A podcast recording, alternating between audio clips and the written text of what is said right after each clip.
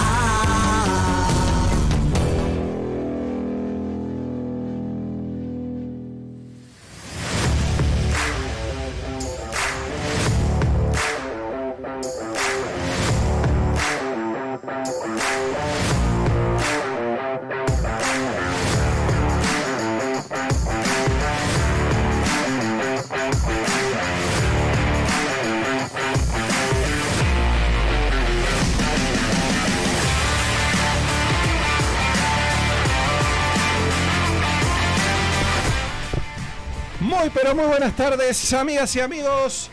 Bienvenidos a un nuevo programa de Animales de Radio 2022 con un Mágica Soul en un grado de Sí, excitación estoy muy excitado. nunca antes visto. Eh, Sí, sí. Estamos comenzando un gran programa el que tenemos para hoy. eh. Mágica me dijo hay que correr porque hay mucho contenido Sí, para mucho el día de hoy". contenido, mucho, eh, eh, a lot of contenido tenemos hoy. Eh, y te voy a decir una cosa, ¿sabes con quién arrancamos el programa de hoy? Sonando eh, musicalmente, se podría Sí. decir de esta manera, con Muñecach, la canción Shira, que, bueno, eh, a ver, eh, Bizarro Records, MMG, ¿dónde estás? Eh, acaba de sonar un hit de un artista independiente. Y te voy a decir una cosa, Muñecach se va a estar presentando este sábado en Plaza Mateo. ¿Sabes con quién? Con el querido Dani Umpi, ¿no? Por supuesto. Dani, Dani Umpi, eh. Dani y Goro Gocher. Estuve hablando con Dani Umpi, ¿eh? Sí, ¿qué te dijo Dani? Y bueno, dije, ¿el sábado qué pasó? No. Bueno, el sábado estar en representación Mágica Soul, Yo. Que va a estar, Claro. que va a estar acompañado. Sí. eh, y bueno, se va de acá de mediarte con gente, ¿eh? Sí, sí, sí. Y, y van a van a tocar. eh, la banda va a ser Los Caramelos, que toca el bajo una amiga mía, Jimena, que es la chica punky, con pelo rosado. eh, la chica, la- la- eh, una de las bajistas con más estilo de la República Oriental del Uruguay. Y, y sabes que ando con ganas de ir temprano y decirle, eh, chicos, me dejan subir al escenario, quiero tirar burbu- burbujitas. Bueno, Por ejemplo. Capaz que lo dejan. ¿no? Eh, a ver si Juaco tiene por ahí Es la, gráfica. Mateo, ¿no? Así la gente va identificando. Me dice stop, stop, stop, Stop. motherfucker. Mientras me tanto dice. vamos a presentar al productor que vino, ¿no? Ah, a Gonzalo Tomoro. Claro. Buenas tardes, ¿cómo Gonzalo están chicos? He venido, he venido como todos los jueves. Como todos los jueves, ¿no? Estamos por supuesto, acá. por Hoy supuesto. sí llegué temprano, Temprano. quiero decirlo. Hoy es Gonzalo. Sí, agenda, por anoten, favor. anoten que Sí, alguna sí. vez ha llegado temprano. ¿no? ¿Temprano? Fue el último en llegar, ¿no? Fue el último en llegar. Sí, sí. Bueno. ¿Cómo te querés ¿Algún mensaje que indica que la gente de después de Tarde Perros nos sigue escuchando? Quiere decir, ¿qué le pasa a Adrián Ah. Mosone que hoy no estuvo? ¿Qué pasa, A ver si podemos decir A qué ver, pasó con Adrián favor. Eh, lo despedí yo, carajo. O sea, Uh. vos me- ¿quién me dijo? Él me dijo, comienza el matriarcado. Es verdad, Ah. es verdad, es verdad. Y los chicos estuvieron Y muy con bien, eso ¿eh? me voy. Muy bien estuvieron los chicos. Espectacular, Ay, no, pero está bien Adrián, ¿eh? Me dijo, Bye, chau bye, querido. bye, bye. Se están yendo los chicos en este momento. Un Se gran programa, chicos, ¿eh? Un gran bien, programa. Hay que hacer el programa sin, sin Adrián, sin Adrián Mosone, que bueno, obviamente. Sí, sí, sí. Yo estuve haciendo intervenciones en Tarde de Perros. Estuvimos este, hablando de Charlie Bueno, no, García, no, usted bigote. molestó, molestó y no sé qué aportó. No sé qué aportó. Chau, no sé chau, chau, chau. Nos los también por la impresionante, nos saludamos puerta. por todos Ah, lados. no, sacamos fotos, eh, firmamos autógrafos. a mí yo lo que voy a valorar acá A ver, ¿qué es la buena energía. Se siente la buena vibra, se siente la buena energía y esas cosas eh, realmente hay que resaltarlas, ¿eh? Por supuesto. Uh, Todos- uh, todos pará, pará, unos, pará, todos- pará, ¿qué es eso? uno. Uh, Ay, uh, Dios no, mío. no, en realidad, claro, nosotros vemos cosas que el público no ve. Ay, no, no, ay, no, decime que esa gráfica no es. Qué lindo. Es una que dice Muñecach, Goro Gocher y Dani Umpi. Bueno, mientras vamos con Que eso, obviamente tiene mientras vamos con eso, rosado. Sí, a ver. ¿me a deja ver. decir algo? De- dale, decí. El sábado estuve presenciando su show. Ah, el sábado, mirá, fue el viernes. ¿El, el viernes fue? Fue el bueno, viernes. bueno, no, fue después de las 12, fue ah, sábado. tenés razón, sí, sí, sí. sí. Eh, no, pero fue el viernes. Fue, fue, fue el viernes. Un gran show, eh, Oh, felicitaciones. gracias, gracias. Realmente incorporó ese megáfono como algo que yo no sé, yo no lo he ido a ver, a, ver a- a tocar en vivo hasta ahora. No sé si eso eh, fue este, una ocurrencia de ese show particularmente, usted siempre lo hace. Es algo que hago a menudo que, bueno, yo copio y pego de los grandes maestros, como dice Charlie que hay que hacer. Yo le hago caso a Charlie. Perfecto, y la verdad que le salió, este, le salió muy bien, un ¿Te gran show. gustaría eh. que un día traiga el megáfono, por ejemplo, acá a. Animales de Radio? No sé, es riesgoso. Pero bueno, antes de Bueno, fin de año de, pronto Bueno, sí. Voy a ver, decirle a. Gonzalo A a. Amaral ¿Qué le vas a decir? Que hizo un tema de Ricardo Montaner, le voy a contar. Un Sí, tema de sí, Ricardo sí. Montaner. Fue obra de Gavilán que tiró las notas y dijo: Sí. Déjame llorar. En determinado momento el Gavilán se ti". levanta, porque Gavilán es puro nervio, ¿no? Puedo decir que de a poco lo vamos musical. convenciendo que si quiere triunfar en la música va a tener que ir cambiando el chip un poco. De a Ah, poquito, es de a poco. Agarró la guitarra, agarró la guitarra del Gavilán, un slowly. agarró el ga- la guitarra del Gavilán y se armó ahí un karaoke espectacular. Sí, sí, sí, sí. Fue sí, sí, fantástico, Mágica Sí, Sol sí, con sí, el sí. micrófono recorriendo todas las mesas. Las mesas, las chicas cantaban. Eh, Era, era, impre- era impresionante, realmente Oh. un show increíble, no, no, no, un no. lleno, un lleno total. Sí, y eso sí, que estiró, sí. estiró, mágica estiró. Anda a tocar, le decía el Gavilán. Sí, sí. No arrancaba, una cosa que no arrancaba nunca, ¿no? Casi amanecemos ahí. Uy, mirá, ahí apareció. Ahí apareció. Dulce y Travesura, Muñecach, Dani Umpi, Goro Bocher y Los Caramelos como banda. eh, tocando este sábado 29 en Plaza Mateo, 20 horas. Y te voy a decir una cosa: entras en Red Tickets. Y te voy a decir otra cosa: si le escribís a Dani Umpi, el mismísimo Dani Umpi te hace un 2x1 para vos que no sabés qué joraca vas a hacer el sábado. Plaza Mateo. Vas a Plaza Mateo y conoces a, a todos est- estos, estos amigos de la música y me puedes conocer a mí también.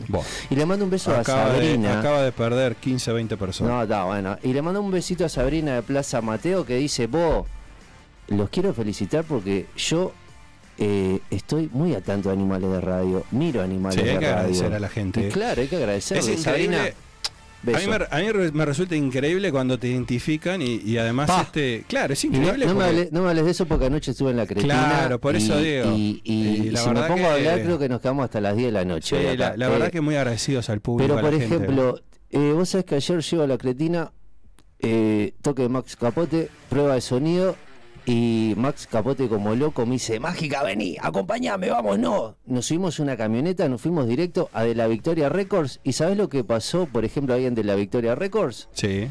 Max arrancó a tomar su whiskycito y hizo fuertes declaraciones ante preguntas periodísticas que yo le hice en ese momento. Aproveché para, en fin, hacer mi actuación de comunicador. Trajo material entonces. Traje material, traje Bueno. material. No sé si Juaco le, le puede dar Está, eh, eh, dar está play por ahí. tenemos- Ahora, ahora- ahora le Lo que me llamó la atención fue lo del vaso. lo del vaso. Lo del uh, vaso, lo del vaso está muy bien pensado, ¿eh? sí, estás spoileando nota, pero. no, ahora- no, ahora- para ahora explicarlo, no, estoy diciendo lo del vaso. Bueno, no, al revés, genero expectativa, no es nada. Generas expectativas. ¿Un vaso que- puede significar tantas cosas Ah, o un no? vaso. ¿O Bueno, usted, sí, usted sí. qué le parece? Eh, Sí, no, y aparte no sabes. Me llamó el- la atención lo centrado que está usted, ¿no? ¿No podrá aplicar algo de, esa, de, de- de ese rol de, de periodista eh, que, que en cualquier momento lo nombramos este, acá también? Porque con más capote lo sentí lentamente como lo voy a ir aplicando y este sábado te lo voy a decir acá a la cámara. ¿Dónde estás? Ahí. al medio. Dani Umpi Goro Gocher, Muñecach, apróntense porque voy a ir a hacer preguntas filosas Va a repetir. al camarín de Plaza Mateo. Sí, sí, sí, Perfecto. estoy, estoy, ah, estoy ah, Bueno, on fire. on fire, baby. Bueno, si está eso como para pasar, lo pasamos. Sí, sí, porque aparte- Y así nos sorprendemos todos, Un ¿no? despliegue De su trabajo de anoche. de Le voy a decir una cosa, vayan al Instagram de Max Capote, van a ver un videito que tuve yo el honor de filmar la entrada triunfal. De Tres Max años que no tocaba. Hacía tres años que no tocaba, pero la entrada triunfal de anoche a la cretina. eh, un artista primer mundo. O sea que por favor, eh, colegas músicos de Uruguay, copien y, y va a venir, esto porque. y va a venir Animales de Radio. eh. Va a no, aparte, decirle a Valverde que voy a ir a Animales de Radio. Me dijo, decirle a Valverde, así, con apellido. Me dice, Valverde que voy a ir a Animales de Radio, que no se ponga Perfecto. nervioso, que yo soy un, un señor de código Lo Cerrito de la Victoria y voy a ir. Voy a decir una cosa Lo también. eh. Ver, a- Hay, hay gran, no, una gran repercusión del programa pasado con los chicos de eh, Locos por el Oh. Fútbol y los mismos locos. Eh, gran repercusión de Cuico nuevamente. Cuico. Una gran repercusión, se vio ahí en las redes. Cuico, Este, no se lo ubicó, no. Dani No, lo empezó no, a llamar, no atendió Cuico. Y ahora sí, vamos con el trabajo de Soul Declaraciones, explosivas. Amigos, amigas, acá, Amigos, amigas, acá, laburando Mágica, para Animales laburando de Radio, para estamos acá Animales de Radio, estamos Victoria acá Records, en estudio De la del Victoria señor Records, estudio del señor Max cretina, prueba de sonido, la cretina, prueba de sonido, me Capote, nos vinimos acá a hacer Capote, el nos aguante vinimos a- acá a hacer el aguante ¿cómo a, su ¿Todo estudio. la previa, la previa. Decime, ¿cuá- ¿cuánto tiempo hace que no tocas ¿cuá- en ¿cuánto tiempo hace que no tocas? Tres un poquito Tres añitos. Diciembre de diciembre de 2019. Se va a hacer tres años dentro. O sea que esta noche vamos a tener O la sea que esta noche vamos a tener la única Capote, la presentación banda de explosiva que la banda explosiva la que está la única presentación del año. En tres años, este, no sé si la única del año. Me, me- tengo unas ganas de tocar de vuelta, capaz que en Estaría- diciembre, estaría rico. cerrar Ah. el año ahí. Comiendo Dije, dije iba a ser la única vez que toco. Me hago el rico. Yo me, me hago el rico. Sí, después toco el rico. Pero bueno, después me, me, me pueden. Capaz que metemos una más en diciembre. Está bien, está bien. Decime, eh, Ahí sí que cierro para siempre. ¿Cerrás para siempre? Sí, siempre ¿Cerrás el boliche? Siempre digo lo mismo, sí, sí. Pero yo creo que el- la diosa música te va a ir a buscar aunque vos no lo quieras. Bien, Esto mismo claro. se lo dije a ¿Está buena Pablito. la música? ¿Está buena? La diosa música. Sí, pero Santa Cecilia, no sabés las caderas que Ah, tiene. vamos, arriba. No, divina, Dice- divina. Vamos nosotros, vamos, bien. Escuchame, ¿con qué, con qué vamos a qué, qué vamos a tener en la noche? de hoy? ¿Qué vas a hacer hoy? Dar un recorrido por mis discos. Ajá. Este, hay una canción que nunca toqué. Este, Opa. De los discos, pero bueno, eh, va a estar eh, en tributo a, a Chuck Berry y a Papa Opa. al mismo tiempo, Ruta 66. Varias cositas ricas. Sí, sí.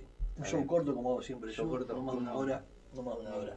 Mm. Me gusta eso. Eh, decime, ¿vas a tener en mano? Bueno, acá estás tomando un, un- un- una Sí, un cosita, te- tenemos un tecito, Un un tecito ahí tecito. De- decime, esa misma botella que la gente ahora no, no está viendo y, Sí. y ese mismo vaso que con el, el que te va a acompañar Mirá, ahí. este vaso. A ver, a ver, a ver. Este es un vaso muy especial. Porque mirá lo que dice ahí. Dice Max Capote. Sí. Guarda. porque este vaso, lo, eh, tomo ese vaso, es el mío, soy una que toma de acá, y cuando termino se lo regalo a alguien que, que, me, que me conquistó del público, ¿viste? Un amigo, el, el, el tipo todo tatuado y gordo, con barba así, ¡vamos capote! Arruinate con esto, le digo. me parece, me parece perfecto. Eh, escuchame una cosa. Mandale un saludo ahí a toda la gente, bueno, a todos los radio televidentes de Animales de Radio. A y todos por favor, los radio televidentes de animales de radio, le mando un beso enorme, gigante. Y bueno, este después vas a tener imágenes de, de la Cretina, lo que pasó en la Cretina. Of course, querido. Aparte, escuchame una cosa. eh, queremos tenerte en el estudio porque tenés que ir a interactuar con Voy los ir, 90. voy a ir. Que te quedó esperando. Te quedó Sí, sí, esperando. sí, sí, sí, sí, fue imposible estar. Pero ya vamos a estar. Bueno, quedamos en esa. Vamos a abrazo, sí, nos no vemos. maté. No maté, no, maté, no maté, quiero maté. whisky. No más té, eh, no más té, Valverde, whisky. El consejo que te da Capote. Impresionante. Sí, claro, es que es, que es, un, es un buen consejo. Bueno, dos cosas que tengo para decirle. A ver, dos Primero, grande, más capote, un gran show, ya lo comentó ayer. Oh, yeah, Vamos a tratar de tenerlo antes de fin de año por acá. Estaba Hay Ximena mucho para hablar con, con, con Max. Este, y ahora, besos, Ximena. Antes, sobre todo antes de diciembre, que anunció que puede haber un, un toque. Sí, sí, sí, sí. Vamos a vender el programa, si usted me da un minuto, porque, ¿Cuánto sale? porque ya tenemos a nuestro invitado, nuestro contacto internacional, que ya está ahí. Pero vamos a tener hoy, en minutos, al dúo Malecón, que va a estar justamente también presentándose aquí, contándonos so- sobre su trabajo. Eh, así que bueno, vamos a tener por acá, vamos a estar cerrando seguramente con música de ellos. Luego de la pausa vamos a tener el Rincón ECA. Así que vamos a tener eh, hoy a Gastón, ¿no? Que viene por Rincón ECA, ¿no? Gastón. Vamos a ver Gastón. Y aparte una temática va a estar impresionante, eh, que va a tener base de una serie real, de la vida real, que es fantástica. La vi y se las recomiendo. Es fuerte, eh, es fuerte, no es para cualquiera, Joaquín. Opa, Vos no la para mires que sos menor. No, no, Pero no la en general les puedo decir que es una serie de las más vistas en Netflix, igual que Togo, que la tuvimos invitado a Marco da Costa la semana pasada. Marco, beso. Y para terminar vamos a tener que no va a poder estar aquí en el estudio, ha tenido algún temita familiar, que vamos a estar hablando con él por supuesto, pero vamos a tenerlo en la entrevista así, al señor Rafa Cotelo. Vamos a estar cerrando con la entrevista central con Rafa Cotelo para hablar absolutamente de todo. Líneas de comunicación 097-466-164. Comiencen a hacer sus preguntas y nos vamos sí al contacto internacional. ¿Te parece, Juaco? ¿Lo tenemos por ahí? Correcto. Y ya lo tenemos, Ahí mirá. estamos, ahí estamos. Casi que ahí por arte de magia. ¿Viste cómo es? ¿A quién tenemos ahí? Bueno, tenemos a Ricardo González Ricardo González. Corpancho, ¿no? Es que es un reconocido testigo de encuentros cercanos, es investigador, escritor peruano, autor de 20 libros sobre el fenómeno y que han sido traducidos a varios idiomas. Bueno, ha dado más de 100 veces la vuelta al mundo tras la pista de justamente estos no identificados y otros enigmas. Y bueno, y hoy lo tenemos aquí en Animales de Radio para hablar, para que nos cuente y le damos la bienvenida y le agradecemos el tiempo, porque además es una persona que justamente si hay algo que no le sobra es tiempo. Así Ah. que bienvenido Ricardo Animales de Radio. Un fuerte abrazo desde Lima. Gracias por la amable Uh, invitación. Qué lindo. bueno, un Lima. espectáculo, qué lindo Lima, ¿no? Ah, hermoso, Qué lindo. hermoso, usted habla siempre, hermoso. usted, usted habla siempre de Yo Lima, amo ¿no? Perú, eh, desde 2013 fui a Perú y, y sueño todos los días con volver a Perú. Por, Ricardo, llévame, Bueno, por favor. puede ser. igual estás, igual estás recorriendo muchas partes del mundo, eh, dando eh, conferencias, ¿no? Digo, contando un poco sobre tu, sobre toda tu experiencia. Y es medio complicado empezar porque eh, vos en algún momento, digamos, lo, lo detallás, este, algo así como decís vos, no difundo estas experiencias para que la gente crea, sino para que piense y sea libre, ¿no? Es un poco, son un poco tus palabras, ¿no? Y en ese sentido, eh, me gustaría arrancar por el inicio. Eh, vos empezaste a, tener, eh, digamos, estos contactos de muy pequeño, ¿no? Ciertamente este fenómeno me ha acompañado a mí, como a tantos otros testigos en el mundo, desde que éramos muy jovencitos. En mi caso, los primeros avistamientos de estos objetos que no tenían una explicación eh, convencional para un niño entre 5 o 7 años de edad, fueron a fines de los años 70 en una localidad aquí en Perú que se llama Chosica, a las afueras de la ciudad de Lima. Los limeños huíamos en la época invernal sobre todo, que el cielo está muy tapado por la corriente de Humboldt, las aguas son muy frías en el Pacífico y eso genera una concentración de neblina buena parte del año en Lima. Entonces los limeños huimos en el invierno y nos vamos pues a los Andes, a la sierra y lo más cerca era Chosica. Y allí pasaba eh, paseos campestres hermosos con mis padres los fines de semana y allí contemplé estas luces que hacían zigzags, que eran saltarinas sobre los cerros y para un niño tan pequeño eran pues o satélites o estrellas caminantes o cualquier otra cosa. Con el tiempo descubrí que lo que había visto era anormal, que no se trataban de estrellas caminantes, no se trataban de satélites que volaban en formación, haciendo triángulos, uno salía disparado por un lado, otro se quedaba detenido.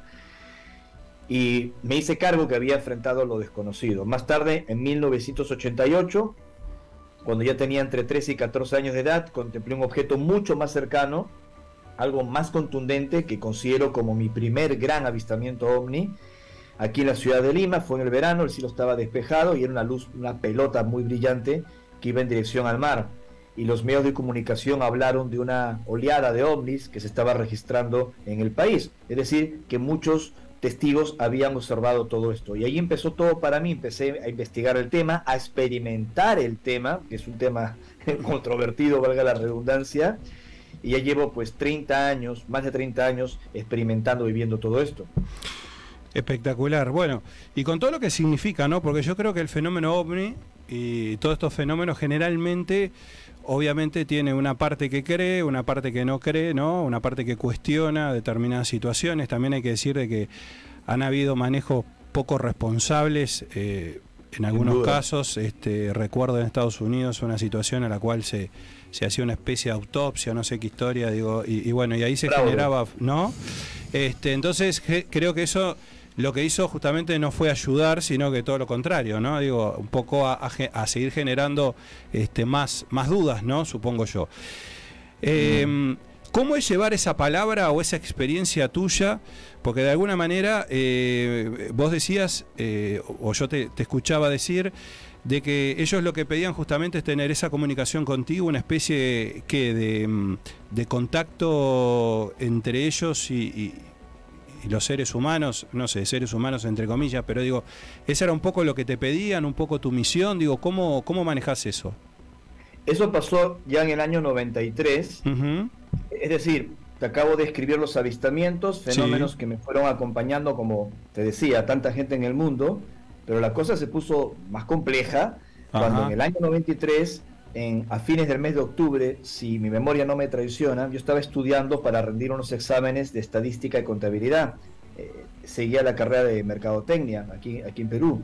Y como todo muchacho que está estudiando, en algún momento pues cierra los cuadernos, los apuntes, los libros y se toma un break, se toma un café, escucha música o, o sencillamente se duerme, ¿no? Y en ese momento de duermevela, que estaba como, como cabeceando, no sé si en Uruguay utilizan el mismo término, ¿no? Sí, como cabeceando, Sí. escucho una voz en perfecto castellano, con un acento neutro metálico, que me dice, no dejes de seguir buscando. Somos entidades de origen extraterrestre que estamos entrando en comunicación contigo. Vivirás una preparación para que nos puedas conocer más adelante físicamente. Yo abrí los ojos como platos, dije, no, esto no puede ser verdad, eh, es una locura, es un delirio, debe ser producto pues, de las ecuaciones, los estudios, los exámenes que tenía que rendir.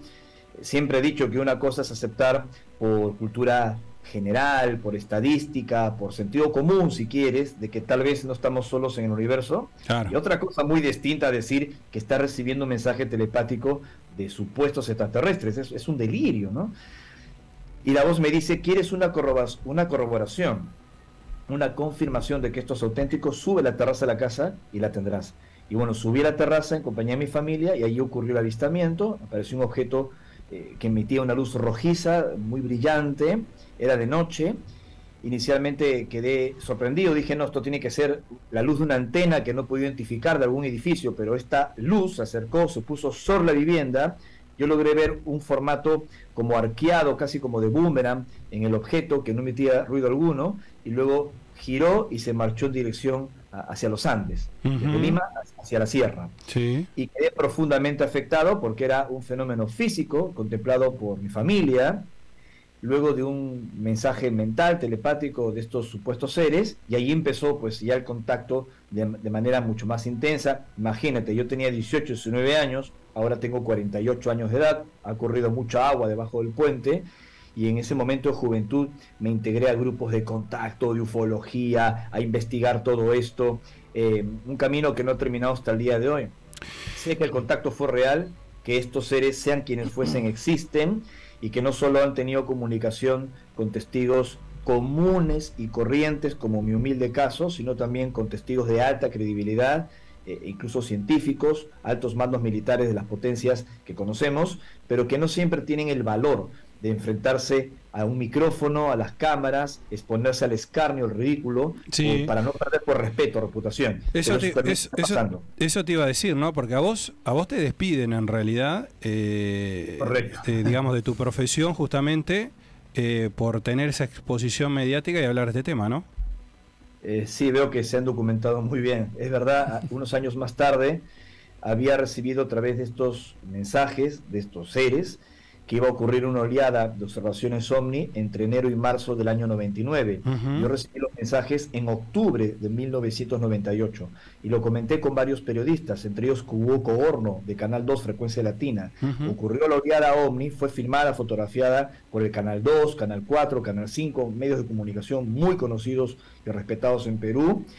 Y fue tal el escándalo de los vídeos y material que la propia Fuerza Aérea de, de Perú, la FAB, tuvo que crear una oficina de investigación militar eh, de los no identificados. De hecho, cuando inauguraron eh, la oficina de investigación de- del tema OVNI, me invitaron a mí, lo invitaron a Juanjo Benítez, JJ Benítez, un, querido amigo, un periodista español, a Giorgio Piacenza, sociólogo y otros colegas investigadores para la inauguración, ¿no? con bombos y platillos, de esta oficina eh, militar para investigar los ovnis. Y fue a raíz de ese evento. Entonces te podrás imaginar que ese año 99 me Sí, pasé una- por varios programas de Ah. radio, de televisión en Perú, y yo trabajaba en una compañía internacional, era visitador médico, representante eh, de esa compañía, y, y me echaron, me despidieron por mi exposición pública con el tema. Claro. Entonces, en este momento estoy dedicado tiempo completo a este fenómeno, su investigación y su divulgación.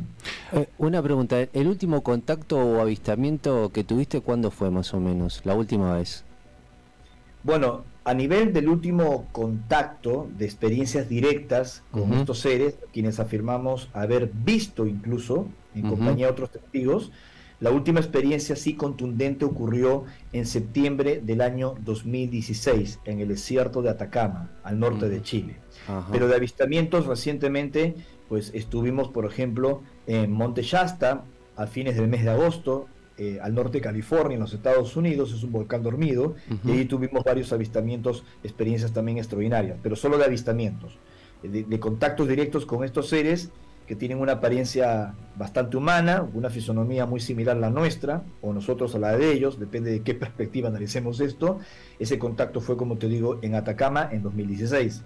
Uh, Atacama 2016. Ricardo, y mm, contaste recién que mucha agua ha pasado por debajo del puente en todos estos años en tu experiencia, en tu investigación. Has escrito muchos libros y has recorrido muchos países en el mundo y tenés una historia bastante particular acá en, en Uruguay, en nuestro país, que antes de hacerte la pregunta aprovecho para agradecer al amigo Henry Hellenser que nos facilitó el contacto. Un gran le, manda- amigo. le mandamos un abrazo grande. Tenés una experiencia muy particular acá en la estancia de la Aurora, hace unos años atrás, bastantes años atrás. Sí, bastantes años atrás. eh, bueno, Henry lo sabe, que yo lo quiero mucho y creo que es uno de los más grandes investigadores que tiene Uruguay sobre este y otros temas.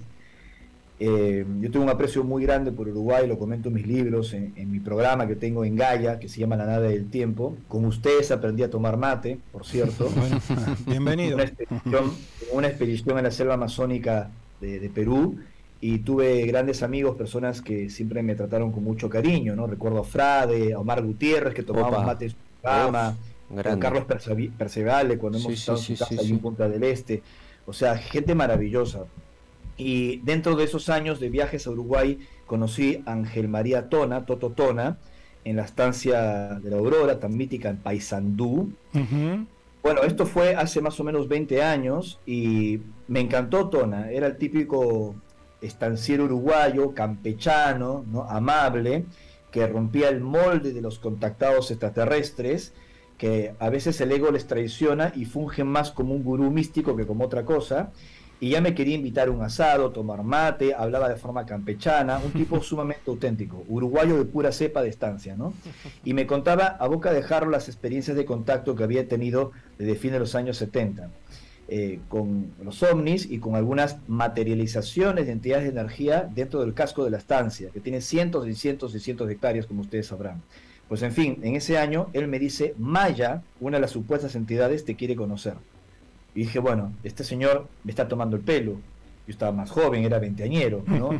Sabe que vengo del Perú, que he tenido contactos y él de pronto me quiere convencer a sus experiencias y me dice que una de esas entidades, así de la nada, me quiere conocer en el campo. Salgo con él fuera del casco y veo una luz haciendo botecitos a la altura de mi vista. eh, había como un cerco al fondo y por ahí estaba dando botecitos.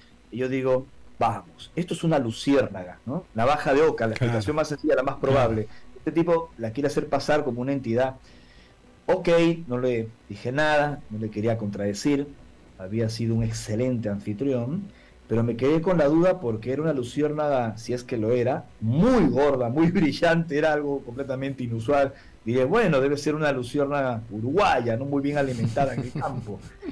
Y cuando estaba volviendo eh, a Lima en el avión, tengo un sueño lúcido en el avión en donde veo una luz que se me aproxima y se corporiza en una figura femenina y me dice, en el sueño, soy Maya, la entidad que se te presentó como una esfera de luz, ahora me estás viendo con una forma humana para que me reconozcas mejor. Uf. Yo dije, en pleno sueño lúcido, ¿cómo me habrá sugestionado eh, Ángel María Tona que hasta estoy soñando con, con esta supuesta Claro, entidad? Y de pronto un niño se suelta el cinturón de seguridad y empieza a correr por el avión, por el pasillo del avión, gritando, Maya, Maya, Maya, como jugando con una amiga invisible. Wow. Y yo me despierto del sueño, veo a la mamá correteándole para, para cogerlo y, y llevarlo a su asiento de regreso, y el niño gritando, mirando a la nada, Maya, Maya. Sí, sí, en, sí, ese sí. momento, di- en ese momento dije, bueno, una cosa es tratar de ser objetivo, de hacerse preguntas, y otra cosa es ser necio. Realmente este señor Tona era un contactado real y, y yo tuve que haber eh, tenido un poco más de apertura mental, Claro. más aún siendo peruano, viendo todos estos contactos, y aprendí mucho de él eh, en esa única ocasión en que nos pudimos entrevistar. Es una de tantas hermosas experiencias que tuve en Uruguay. Era, era otra etapa, seguramente otra edad. eh, también, otro momento tuyo de preparación, de, de apertura de cabeza, imagino, bueno, en fin, Totalmente. de una serie de cosas, ¿no? Ricardo, eh, para no para no robarte mucho más tiempo y si nos quedan algunas cosas eh, para, para preguntarte. Y vamos a decirle a Ricardo que la próxima vez que quiera tener una experiencia hermosa en Uruguay, que, Que venga al programa. tiene que venir acá al programa Bueno, de estudio en vivo. perfecto, claro que sí, la invitación está hecha. La Ya volveré a Uruguay. Me, Muy bien. encantado estar Por supuesto que sí, será un gusto tenerte por acá. Quería hacerte, eh, para, para ir redondeando, bueno, hay preguntas de la audiencia también, ¿no? La- yo- las Sí. preguntas de la audiencia, capaz vamos a meter acá una por lo pronto. Eh, en general, creo que hay una coincidencia, eh, algo vos acabas de decir con respecto a este avión y esa figura que, que se aparece. Eh, ¿Cuál es la forma de los extraterrestres, lo que los llamamos est- extraterrestres? No, no sé si el término está bien, está bien usado tampoco, si la palabra es extraterrestre, ¿no? Pero digo, ¿cuál es la forma? ¿Es una forma eh, humana? ¿Es como estamos acostumbrados, no sé, a ver este, las películas, ¿no? O verlos en las películas. Este, eh, ¿Ahí qué, qué- qué podrías decir o qué podrías responderle a la audiencia? Eh, que la respuesta es muy amplia, porque estoy convencido que detrás del fenómeno ovni, descartando los casos que tienen una explicación convencional, hay un porcentaje que corresponden a inteligencias no humanas. Y cuando digo inteligencias no humanas, allí tienes la hipótesis extraterrestre, la interdimensional, etcétera, etcétera, que abre un abanico realmente enorme de posibilidades. Incluso dentro de la hipótesis extraterrestre hay decenas de grupos de estos seres que están actuando en nuestra realidad Claro. y tienen diferentes agendas, intenciones y apariencias. Hay reportes de seres de aspecto muy humano, como los que afirmo haber visto de aspecto nórdico, de dos metros de altura, y hay otros seres que tienen aspecto de insectos, seres que son muy bajos de estatura, como si fueran unos niños, con la cabeza grande, como una pera invertida, con ojos eh, oscuros, que han sido popularizados de forma distorsionada, hay que decirlo también, por el cine, por las películas de terror, los famosos grays o los grises, Sí. hay de todo. Por eso lo importante es investigar este tema, saber ante qué nos encontramos, pero hay múltiples apariencias. Eso sí, en la mayoría de los seres que provendrían de otros mundos, otras dimensiones, otras realidades de aspecto humano, todos tienen algo más o menos en común, cabeza, tronco y extremidades. Puede variar la estatura, eh, el color de piel, otras características, si tienen cabello o no, si tienen uñas o no, eh, tal vez hasta la disposición de sus órganos, eh, al menos la información que ha transmitido, que no siempre es igual a la de un ser humano, algunos están más desarrollados como los pulmones, otros están más atrofiados como eh, todo lo que son los intestinos, porque han dejado de comer alimentos sólidos en demasía y se alimentan de otra forma, a veces hasta por ósmosis van captando la energía a través de la piel. Han narrado cosas que parecen de ciencia ficción hace décadas en el contactismo y hoy por hoy la medicina eh, está abriendo una, una posibilidad de que nos podríamos convertir en eso, ¿no? Entonces, es, incre- es increíble. Todo lo que usted imagine, me decía mi querido amigo Juanjo Benítez y también Fabio Serpa, ¿no? Un querido amigo uruguayo que ya partió, Sí. mi hermano del alma, todo lo que usted imagine en el fenómeno ovni existe. Perfecto. Para terminar, dos cosas. Hablemos del libro. Vamos a aprovechar acá también a decir y agradecer a Bookstore, tienda de libros, que es auspiciante Bookstore. del programa, en Avenida Brasil 2487, esquina Simón Bolívar, 097-495-883. Y vamos a aprovechar a hablar justamente de un libro que creo que es de edición Planeta, me parece, eh, Tierra 12, ¿verdad? Este, contanos o hacenos un resumen para saber de qué va ese libro, para ir entusiasmando al público. No tengo certeza de que en Uruguay esté, pero bueno, por lo pronto... Ya se encuentra. ¿Se encuentra? Bien, genial. Editorial Planeta lo, ha- lo ha publicado en toda América Latina. Bien. Es el libro número 21 de mi autoría. Se llama Tierra 2. Sí. Ha sido lanzado con el nuevo sello de Editorial Planeta que se denomina Aquari, orientado a estas temáticas. Y sé que ya se encuentra al menos en las principales librerías de Montevideo, también de Buenos Aires. Y Bien. es un libro que se concentra en las experiencias de contacto que afirmamos haber vivido y el mensaje de estos seres sobre lo que podría ocurrir en el futuro. Es como un mensaje de advertencia. Todas las crisis que estamos enfrentando, que parece que estamos dejando una y pasamos a otra. Bueno, todo esto ellos de alguna manera lo habían eh, expresado en sus mensajes, lo venimos difundiendo hace muchos años y es como si estuviésemos siguiendo un guion. Y ellos han transmitido esta información para que tratemos de tomar conciencia y podamos modificar el futuro. Y no tengamos que abandonar el planeta para colonizar una Tierra 2 en Alpha Centauri a través de un programa espacial secreto y podamos valorar la convivencia entre los seres humanos y poder sobrevivir aquí. Es lo que, lo que dice a líneas generales el libro que sé que no va a dejar a ningún lector indiferente. Totalmente. Me voy ya a Bookstore a, a buscar A este buscar libro. este libro, quiero por saber, supuesto, por eh, favor. claro. Y para terminar, el proyecto Mintaka, eh, ¿qué se puede contar resumido? Porque imagino yo que, que debe ser muy amplio, debe ser muy grande, debe ser muy rico. ¿Qué se puede, qué se puede contar de, de eso? Bueno, mi- eh, yo cuando era eh, jovencito en Perú quería ser músico y mientras estudiaba mercadotecnia, eh, estudiaba aparte música con una famosa pianista de aquí, Concho Leví de Staffs, pero luego mis investigaciones y las experiencias con el tema Omni me alejaron de la música, hasta que muchos años más tarde conocí a mi esposa, a Sol San Felice, que era cantante en musicales, había trabajado con Pepito Cibrián en teatro, etcétera. Entonces creamos juntos un proyecto donde ella canta y yo compongo la música llamado Mintaca, una de las tres estrellas del Cinturón de Orión. Ya hemos sacado seis discos que los pueden escuchar en Spotify, en Apple Music, etcétera. Ujú. Están inspirados, vinculados a, a estas temáticas que estamos hablando, ¿no? Música cósmica para soñar. Bueno, excelente. Bueno, completísimo. Completísimo. Lo que- único que eh, nos falta es tenerlo no, acá. no, la eh, próxima, eh, ¿no? Imagínate que lo Pero único que me queda pendiente es preguntarle, eh, por favor, decime que afina en el A432. No, no, no necesariamente. No. eh, a, a nivel or- a nivel orquestal es un poco más complejo, pero Ahí a nivel solista sí, como bien Ah. enseña la cultura. Yo lo he visto en Nepal, ¿no? La, Opa. la- la cultura budista. eh, los instrumentos solistas se deben afinar de otra manera para que tengan otra otro impacto Claro. frecuencial en el cuerpo humano. Eh, Eso lo podríamos hablar en otro momento. Va a ser un Totalmente. placer. Totalmente, totalmente. Totalmente. No, tenés que venir, tenés tomar que un venir. mate amargo. Sí, Por sí, supuesto te que esperamos sí. acá con el termo y el mate. Porque broma aparte, bueno, lo que es cierto es que el señor es músico, eso sí es cierto, pero broma aparte, hay algunos eh, oyentes que preguntan, ¿han traído un extraterrestre justamente para personalizar la nota? Y, Y porque, dijimos, no, es aparte, mágica y- y son". porque aparte yo afino en 432, estoy con esa bandera. este, que Fantástico. Me llegó la señal a través de, de- de- de- de la medicina ancestral, que bueno, se lo debo todo a, la- a la selva amazónica. eh, Por Muy supuesto. agradecido. Bueno, Ricardo, mil gracias por este tiempo que nos has destinado. La verdad que ha sido súper interesante. Da para hablar, por supuesto, muchísimo más porque eh, ha sido eh, un resumen muy, pero muy, pero muy resumido de, todo lo que hay para tratar de este tema y todas las vivencias que tenés. Sos un conferencista. eh, vas por todo el mundo, eh, has estado en la televisión de Paraguay, bueno, has estado en diferentes, bueno, has perdido el empleo, de hecho, a raíz de tanta difusión. Y bueno, eh, nos queda Eh, solo pero decirte de que ganó sabiduría, ganó sabiduría. Ese Sabiduría, no era para él. Siempre, siempre hay un equilibrio ahí hay un- y todo tiene un porqué. Pero bueno, te esperamos por aquí, por, por Uruguay, por el programa. Las puertas están abiertas y el agradecimiento es enorme, ¿no? La vida siempre es una eterna sorpresa y todo ocurre por algo. Gracias chicos y nos vemos pronto. Vamos Un gusto. arriba, Y arriba Ricardo. Perú, ¿eh? Y arriba Perú. Viva Perú, Ricardo. Hermanos peruanos, ¿eh? sin duda. Ah, Este, hay buena relación, Uruguay-Perú hay una muy buena relación.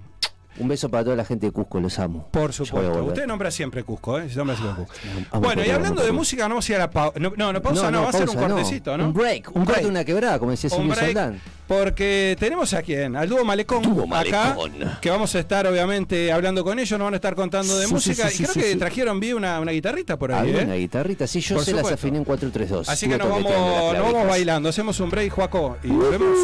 Correcto. Suena la guitarra, mi amor, mi pasión. Tal vez se trate de otra simple canción, emoción o necesidad.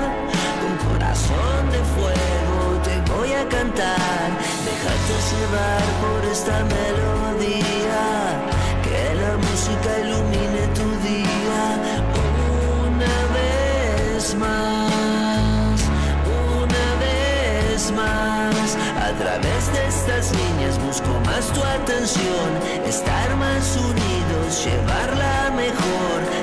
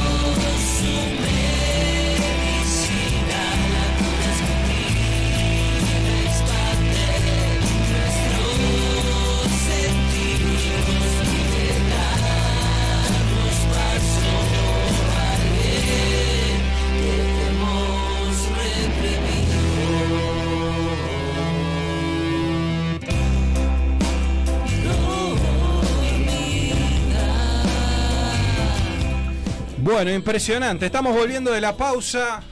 Estamos armados Oh, yeah. ahí, este, listos para, bueno, para meternos en un nuevo segmento. Terminamos hablando de música y vamos a, vamos a arrancar y vamos a continuar hablando de música. ¿A quiénes tenemos acá? A los queridos amigos del dúo Malecón, es un grupo originario de aquí, de Montevideo, Uruguay. No van a estar, no van a estar contando, igual van a estar ampliando, ¿no?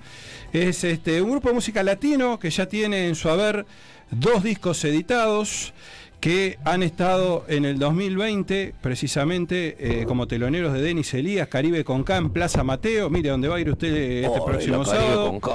Y el 20 de mayo de 2022 fueron eh, teloneros justamente de Damas Gratis en el Antel Arena. Y es un placer recibirlos en Animales de Radio. Chicos, ¿cómo andan? Bienvenidos, ¿eh? Aplausos, por Vamos a favor. meter los muchas aplausos. gracias. Sí, podemos meterle. ¿Cómo andan? ¿Bien? ¿Todo bien? Bien de bien, bien de bien. Bueno, Gracias, sí. me alegro, me alegro, me alegro.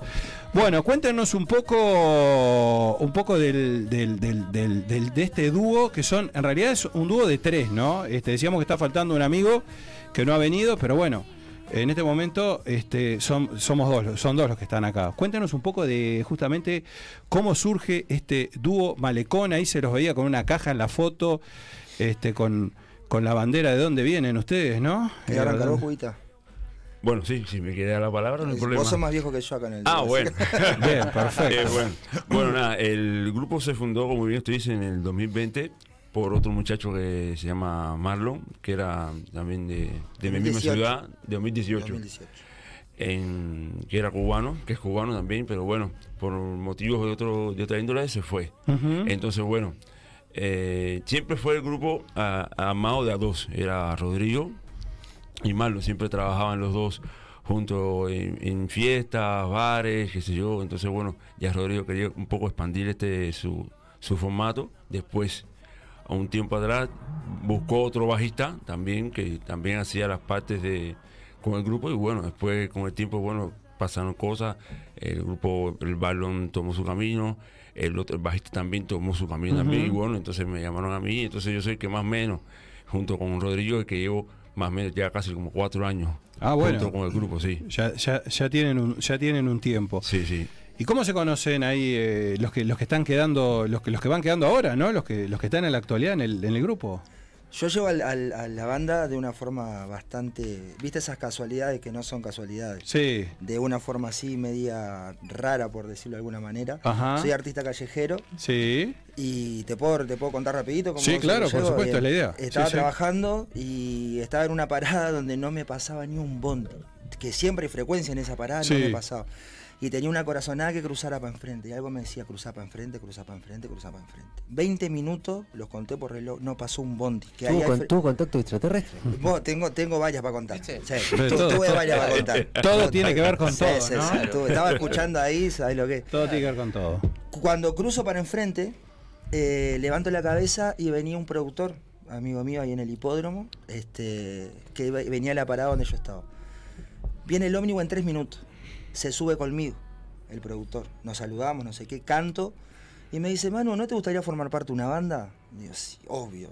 Tengo Claro, estabas tengo- pateando la calle. Claro, tengo 31 años y vengo con esto de la música luchando desde los 13 años. Claro. Empecé a escribir mis propias canciones, imagínate, toda la vida. Y hace seis, más de seis años en la calle cantando, en los ómnibus. Eh, le dije que sí, bueno, me puso en contacto con Rodrigo Mouso, este, el, el productor de la banda y el percusionista, y le pasé material y el productor después me entero que le dijo de una, tengo el cantante que necesitas para la banda, porque Marlon, que era el otro que hablaba del Cuba, el otro fundador de este dúo Malecón, eh, se iba para Estados Unidos, se iba de viaje. Entonces, ta, le pasé Se después generó. un video y por esa casualidad que si no hubiese cruzado para enfrente, Nada, no estaba. marchabas, exactamente, ¿no? Literalmente. Exacto. Es impresionante. Bueno, por supuesto que tienen sus toques, sus shows, ¿no? Este, independientes, pero decíamos de que, bueno, eh, estar como teloneros de una banda que, que, bueno, tiene más años que ustedes acá, segura- seguramente, sí. Como Caribe con K, por ejemplo, ¿no? Caribe con K, ya- Eso. un beso a Fata, ¿no? De, los de los 90, ¿no? Eh, ¿Cómo llegan ahí? ¿Cómo, cómo los invitan a, justamente a ser, a ser teloneros, en principio de Caribe con K? Acá el Cuba, que yo Bueno, no estaba ahí. Yo tampoco, pero, pero en realidad no. Es currículum, Pero sabe- es currículum de la empresa. Sí, claro. Pero bueno, no, eh, la- eh, creo que fue por una unos con los contactos que tiene nuestro amigo Garigo Rodrigo, que fue Sí. que entramos en la, entraron en ese, en ese momento. Sinceramente, en ese momento todavía Dúo Malecón era un, un, un dúo que no se conocía. Estaba iniciando ahí. Estaba iniciando. Claro.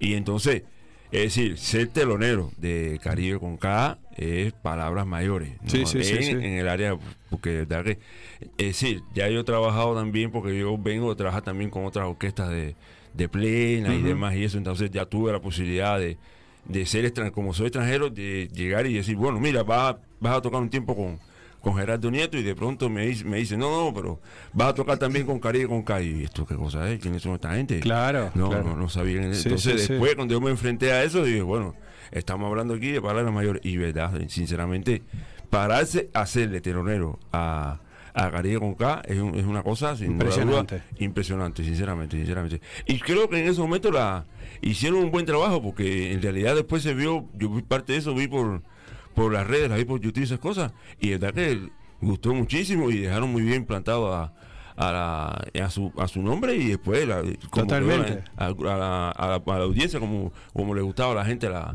la agrupación y todo. Sinceramente fue muy bueno. Así que Dúo Malecón es un nombre que se mantuvo más allá del cambio, o su- su- a medida que Sí, cambiando sí, los sí, sin lugar a dudas. Eso, eso viene Malecón que viene por allá, por lo de Cuba, por eh, ¿no? claro, claro, Claro, claro. por el famoso Malecón. El famoso malecón. Sí, nosotros tenemos que decir todo lo que es la parte aquí, como ustedes le dicen de la, la Rambla. Es decir, acá le dicen la Rambla, nosotros le decimos malecón. Eso es un, un nombre gallego de los españoles, que fueron los que hicieron, los que construyeron, lo que es toda la parte de esa cordillera de, de lo- de Cuba. Y entonces eh, tiene la misma semejanza, es casi igual, lo que pasa que nosotros es más antigua, eso sí. Totalmente. La, la total- es más nueva. Igual, igual es bastante parecido, se han filmado muchas películas acá, Sí, este, sí. simulando, ¿no? Sí, sí, sí, sí, Atlántida. ¿Eh? Atlántida. Atlántida también, eh, Miami sí, sí. Vice, Miami Vice, ¿no? verdad. Muy buena, Sí, sí. Exactamente. Sí, sí. Les propongo, vamos a escucharlos un poco, ¿te Of parece? course, baby. Vamos a escucharlos un poco y ahora les vamos a preguntar después, lo de más gratis, por supuesto. Este, y, y bueno, y vamos a ir redondeando la nota, pero para que nos cuenten qué es lo que se viene, bueno, un poco más, vamos a avanzar. Pero vamos a escucharlos. ¿Sabes lo que quisiera? Porque quiero que se vea. No, no está saliendo, ¿no, Juan, con- en imagen este, Estamos saliendo, Joaquín. el amigo ahí? No sale, no, si vamos a corrernos, porque Tenemos prefiero no salir yo y que salga él. Claro. Claro, sí, por supuesto. Correte para acá. Sí. Si no, eh, sí, sí, sí, sí. Me voy a la punta, no hay ningún problema. Y si no sale mágica, mejor todavía, ¿eh? Ah, sí, mejor- eh, pero escuchamos una cosa, claro, que quede, que quede el Un, dúo. po- eh, un, poqui- un Bueno. poquitito más, te tenés que ver allá, mira, en el, en el, si te da el cable, ¿no? Porque tenemos Sí, un sí, tema, sí, sí, sí. tenemos un A tema, ver, pero te ah, tenés que ver Un poquito, un poquito, un poquito más. un, po- un poquito más para acá. Yo estoy, más, ah. yo, yo, yo estoy que me estoy cayendo acá, ya acá por, libertad. Ya me voy por libertad para abajo, pero bueno. Pero vos, Esto es, esto es en vivo, vivo. Es 100%. Mágica, Ahí estamos, diga. ¿vas, ¿vas a hacerle coros? ¿Y por qué no te corres un poquito No, más no, para acá? no voy a hacerle Vení, coros, si yo no no. muerdo. ¿Eh? Sí, para- para- para- Ahora ahí sí. voy, ahí voy. Ahora sí, mira, estamos todos. Ahora sí. Qué encanto. Ahora sí, vamos arriba. Vamos arriba. Tus besos son míos se llama este tema.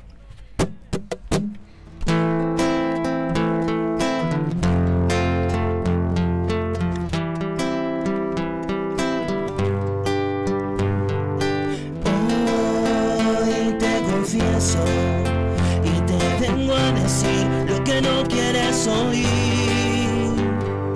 Hoy como ayer siento lo mismo que sentí la primera vez. Que tus labios son míos, tus besos son míos y de nadie más. Tu corazón es mío, ninguno de estos me va a reemplazar. Que tus labios son míos, tus besos son míos y de nadie más. Soy un chico de tu vida, nadie me va Me traes por todo el universo Te soltaste el pelo y casi que yo me Y lo confieso, eres lo que yo anhelo Nunca te veía como amiguita con derecho. Y lo sabes, yo le digo al mundo entero Que soy una cometa para volar por tus cielos. También una avioneta que diga lo que te quiero. Que diga mi niña vuelve, que yo sin ti me muero son míos, tus besos son míos y de nadie más. Tu corazón es mío, ninguno de estos me va a reemplazar. Que tus labios son míos, tus besos son míos y de nadie más. Soy el chico de tu vida, nadie me va a reemplazar. Y yo no sé, yo no sé que tú ahora andas con otro. Y ya no quieres verme. Tengo el corazón roto, de pedazo a pedazos y tú lo vas pisando mientras yo aquí borracho, embriagado por ti. Pero tus labios son míos, tus besos son míos y de nadie más. Tu corazón es mío, ninguno de esto me va a reemplazar. Tus labios son míos, tus besos son míos y de nadie más. Soy el chico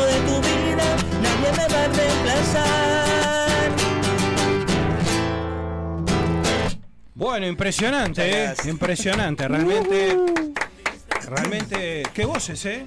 Suena muy Bien, aparte acá, ¿eh? No, no Of tenemos. course, baby. No, si te- el productor tenemos- lo fichó porque el Eh, tipo sí. era malo. Eh, no tenemos, no tenemos los mejores, la, la- la mejor técnica, digamos, para, para, para poderlo hacer, pero realmente creo que, que ha quedado, creo que ha quedado, que ha quedado muy bien y, y- y bueno, realmente suenan, suenan, suenan muy bien. Dúo Malecón. Dúo Malecón, ¿eh? impresionante. Dúo Malecón que, ha- que aparte de lo que decimos, ¿no? Digo, ha mantenido este nombre a pesar de este, haber pasado por diferentes etapas y, y bueno. Eh, decíamos entonces teloneros también de Damas Gratis. Ahí Sí. ahí sí ya es más reciente esto, ¿no? Ahí sí estaba yo. Ahí ya estabas vos. Ahí sí Bien, te puedo contar perfecto. con, con derecho de causa. lo- Perfecto. ¿Y, hab- y había, había alguien había alguien que no estuviera? No, el- el- el- estaban en general todos. Había Sí, una chica también, ¿no? En el grupo en algún momento estuvo Una- integrado por una chica. Estuvo, sí, hasta hace un par de semanas. Perfecto, menos, genial, genial. Por razones, por fuerzas mayores, por temas de la vida. No pudo este, seguir. No, no pudo seguir. No puedo decir sí, que sí. tenía muy buena voz también. ¿eh? Oh, Hay que- Jenny se hay- canta todo, Hay sí. que, hay que decir que tenía muy buena Sí, voz. sí, sí, sí. Bueno, ¿y cómo fue eso? Ahí, damas gratis, eh, ser teloneros, imagino yo. Pablo Lescano. Sí, con Lescano, Con Pablito Lescano. Lescano. Un genio. ¿Un genio? Un genio. No, no es nada de, de- de acting ni de personaje, no, es así. Es así. Es un genio. Es así. La verdad que sí, puedo decir que sí, por una humildad impresionante. Este, trabajamos con una productora que se llama Zona Rock. Sí, suena rock. Zona Zona Rock, Rock. ahí está. Este, Matías, un beso, fichanos. Matías. Claro, exacto. Este, y nada, o sea, eh, mandaron material. Eh, Zona Rock eh, nos dio la, la posibilidad de poder llegar directamente a la productora de Pablito Lescano y de Damas Gratis. Escucharon los temas inéditos, la productora ya le- les gustó, obviamente, dieron el ok. Y nada, Rodrigo no nos había contado nada. Para mí fue una, Me imagino, porque una aparte. travesía. Yo era nuevo. Y aparte el, el Antel, el Antel Arena, ¿no? El Antel Arena. Claro, Nada que más no, nada- no, nada no, claro, exactamente. Es impresionante Es el Antel impresionante, Arena, ¿no? Es impresionante. Y Una aparte. Damas Gratis que mueve muchísima gente, ¿no? Fue, fue abundante. Fue Sí. abundante gente. Sí, sí, sí. Estuvo ¿Y cómo bueno. fue pararte ahí? Bueno, imagino, ustedes tenían experiencia obviamente de, de tocar en diferentes shows, pero digo, supongo yo que pararse ahí frente a tanta gente, ¿no? Para Digo, mí en realidad fue bastante nuevo. No te olvides que yo empiezo en, en la banda este año, eh, marzo, abril, más o menos. Cuando pasa lo del Antel Arena, yo tenía un mes en la banda. Eh, me había tenido que aprender como 30 temas para el repertorio Claro. nuevos. eh, empezar a tocar con una banda en vivo, que yo estaba acostumbrado a tocar solo. Sí, sí, sí. que fue otra experiencia más, otro desafío. Y al mes de haber empezado, eh, Rodrigo nos manda un mensaje en el grupo y dice, Guris, ¿están ahí? Le digo, sí.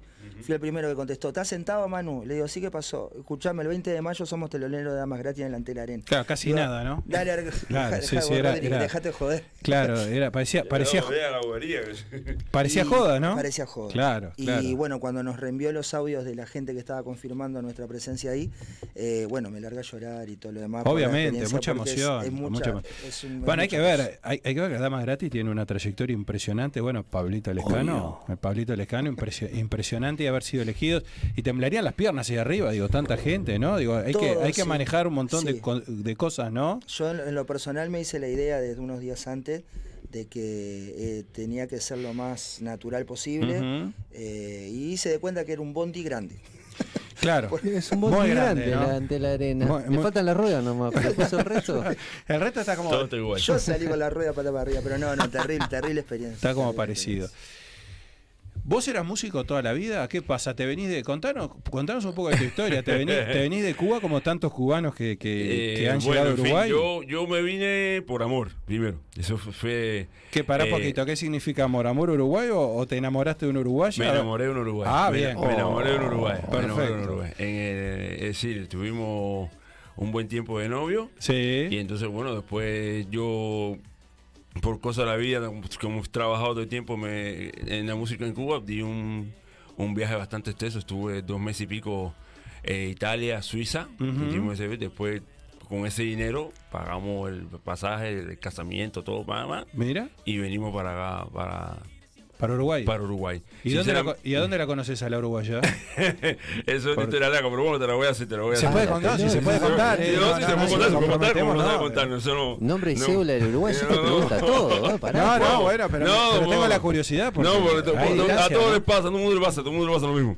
Eh, nada, eh, me la presentó mi hermano, porque muchos de ustedes van a hacer eh, turismo, pero Sí. esta muchacha no fue a hacer el turismo normal, es decir, que van, no, vamos para Varadero, Claro. o vamos para Cayo Coco, Sí. o vamos para... No, ella no, ella fue a hacer turismo social de, de pueblo, a montarse en los ómnibus con nosotros, Ah, y a mira. montarse en el taxi con nosotros, y- y, entonces, bueno, eh, estaba mi hermano en la parada del ómnibus, eh, y ella venía, venía ¿En ella Cuba? en, En Cuba, Cuba, en sí. Cuba, estaba mi hermano, entonces ella venía con unos gustos de, Sí.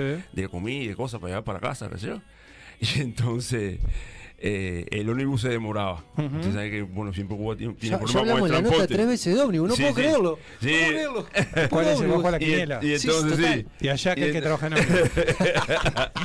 y entonces, bueno, eh, mi hermano empieza a decir la historia, no, que el problema es que los ómnibus se demoran, porque no sé qué, que estoy que nada, la misma historia. Entonces, ya, ya, bueno, pa, pero yo soy uruguaya, no, yo no voy a hacer permitir esto, tú me, me puedes ayudar con los gustos, vamos a tomar un taxi de turismo. Porque no es lo mismo el taxi de turismo que Sí. el taxi por pueblo. Eso No lo he ido, pero lo he escuchado, Esa- sí. esa. Entonces se tomó el taxi de turismo eh, y llegó, llegó- mi hermano le ayudó con los paquetes porque casualmente iba para la misma zona donde vivo yo. Opa. Entonces, eh, por la noche, Sí. va, va, mi hermano le invita a comer a la casa. Porque está mi mamá, mi familia, yo. Eh, bueno, nada.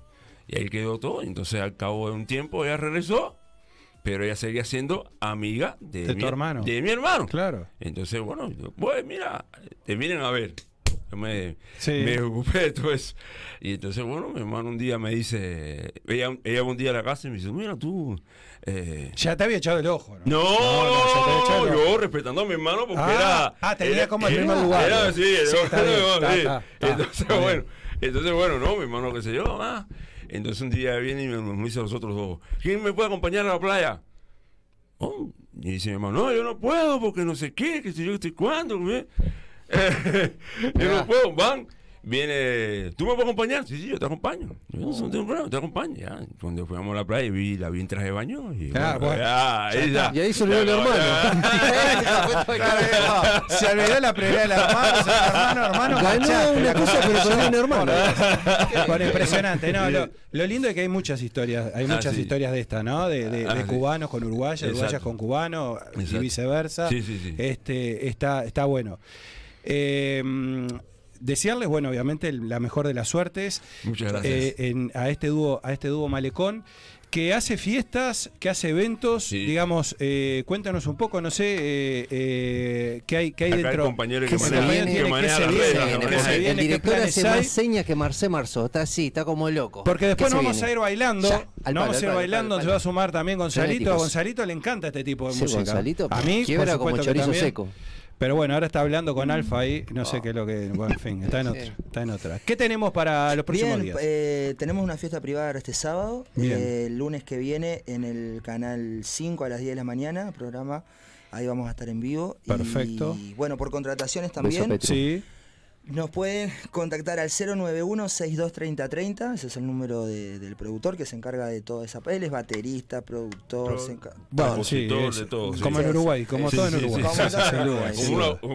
Como, se aprende. Que Exactamente. Y bueno, y después por las redes sociales, Dúo Malecón Oficial en Facebook, Instagram, canal de YouTube, eh, Spotify, hay varios materiales ahí en YouTube, ya tenemos el primer videoclip Sí. desde que yo llegué a la banda, Sí. eh, con estas amigas que, con Jennifer, que era la cantante que, que se tuvo que ir. Sí, se lo vi. Ahí está, ese tenemos el videoclip ahí, están los videos en el canal 10 que tuvimos con ella también ahí. Hay tres. Sí, en vamos, sí. en eh, Dale que va. Dale que va. Dale Sí. que va. Ya está, ahí va, o sea, hay bastante material para que miren. Este, y bueno, nada, por contrataciones, ya te digo, 091-623030. Excelente. Así que nada. Bueno, espectacular. Productor, nos vamos a ir bailando. Sí, sí, sí. No sé si, que- no sé si Gastón va a bailar, cerrar. si Joaquín va a bailar, quién va a bailar, pero bueno, vamos a cerrar con el dúo Malecón, excelente voces. Grandes personas, nos hemos divertido, lo hemos pasado bien. Las mejores de las la suertes. Eh, esta casa está abierta, así que bueno, pueden Nos volver, pueden volver quieran. cuando quieran. Eh, recuerden, casamientos, cumpleaños de 15. Ahora que vienen las despedidas de año, ¿eh? siempre está bueno para, Casamiento, divorcio también. para bailar, algún divorcio, para festejar. eh, algún hermano que traiga alguna chica y después el otro hermano, bueno, en fin, logre algo también. Es decir, todo sirve, todo sirve. Todo sirve, olvidate. Nos vamos con música, éxitos, ¿eh? muchas gracias. Gracias y nos vamos a la ustedes. pausa con ellos. Dale. Ya, ya, ya, ya. Nunca me quisiste. Ajá.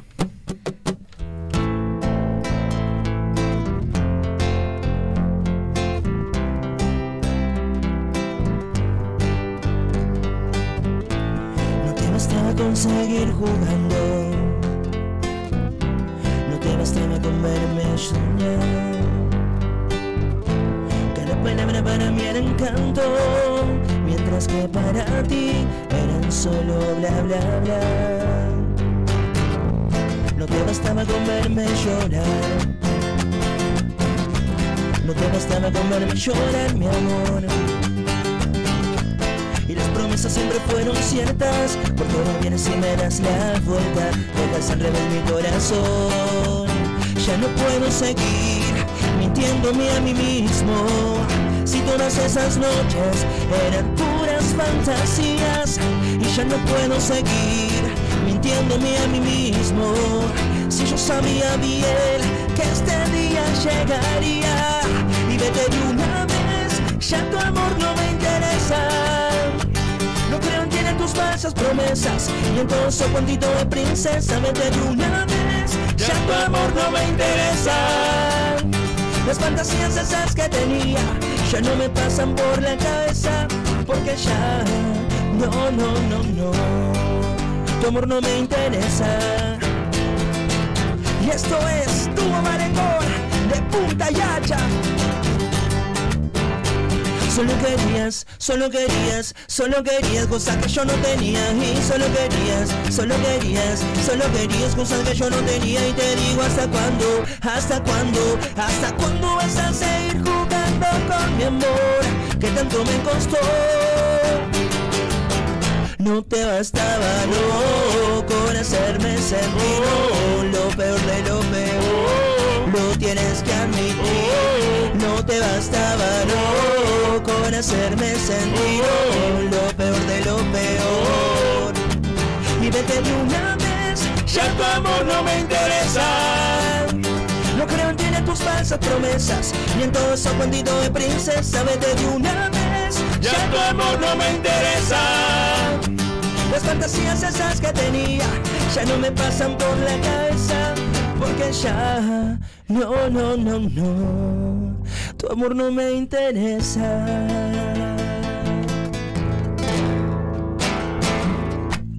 Muchas gracias. Vamos a la tanda.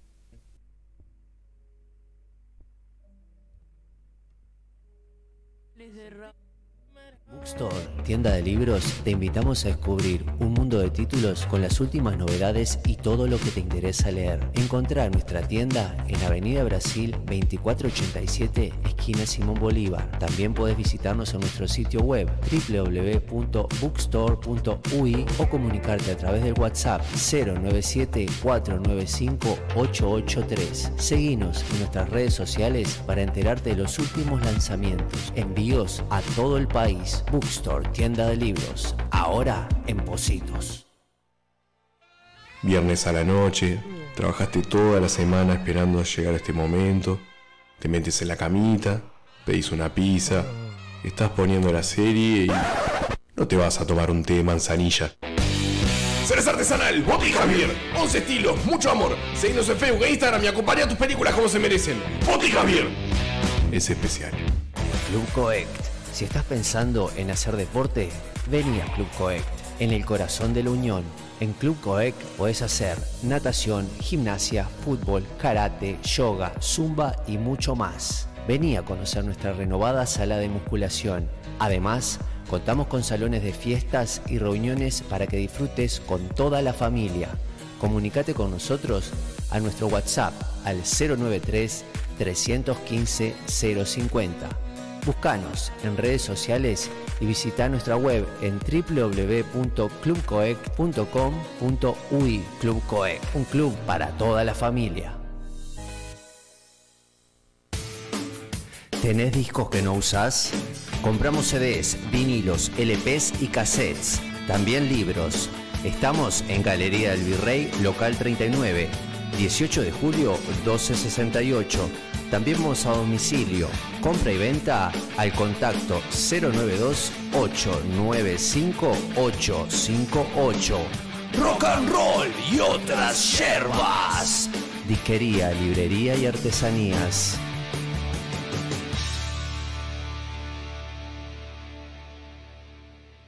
Yuyo Brothers es una empresa familiar que desde el año 2002 está entre nosotros. Producción 100% nacional. Yuyo Brothers hace 20 años que puso la primer chala en la psiquis de la gente. Indumentaria hecha por uruguayos, para uruguayos y para todo el mundo. Visítanos en nuestra página web www.yuyobrothers.com.ui Yuyo Brothers. Indumentaria y parafernalia canábica. Yuyo Brothers. Animales de radio. Rincón ECA. Psicología más allá del consultorio. Rincón ECA.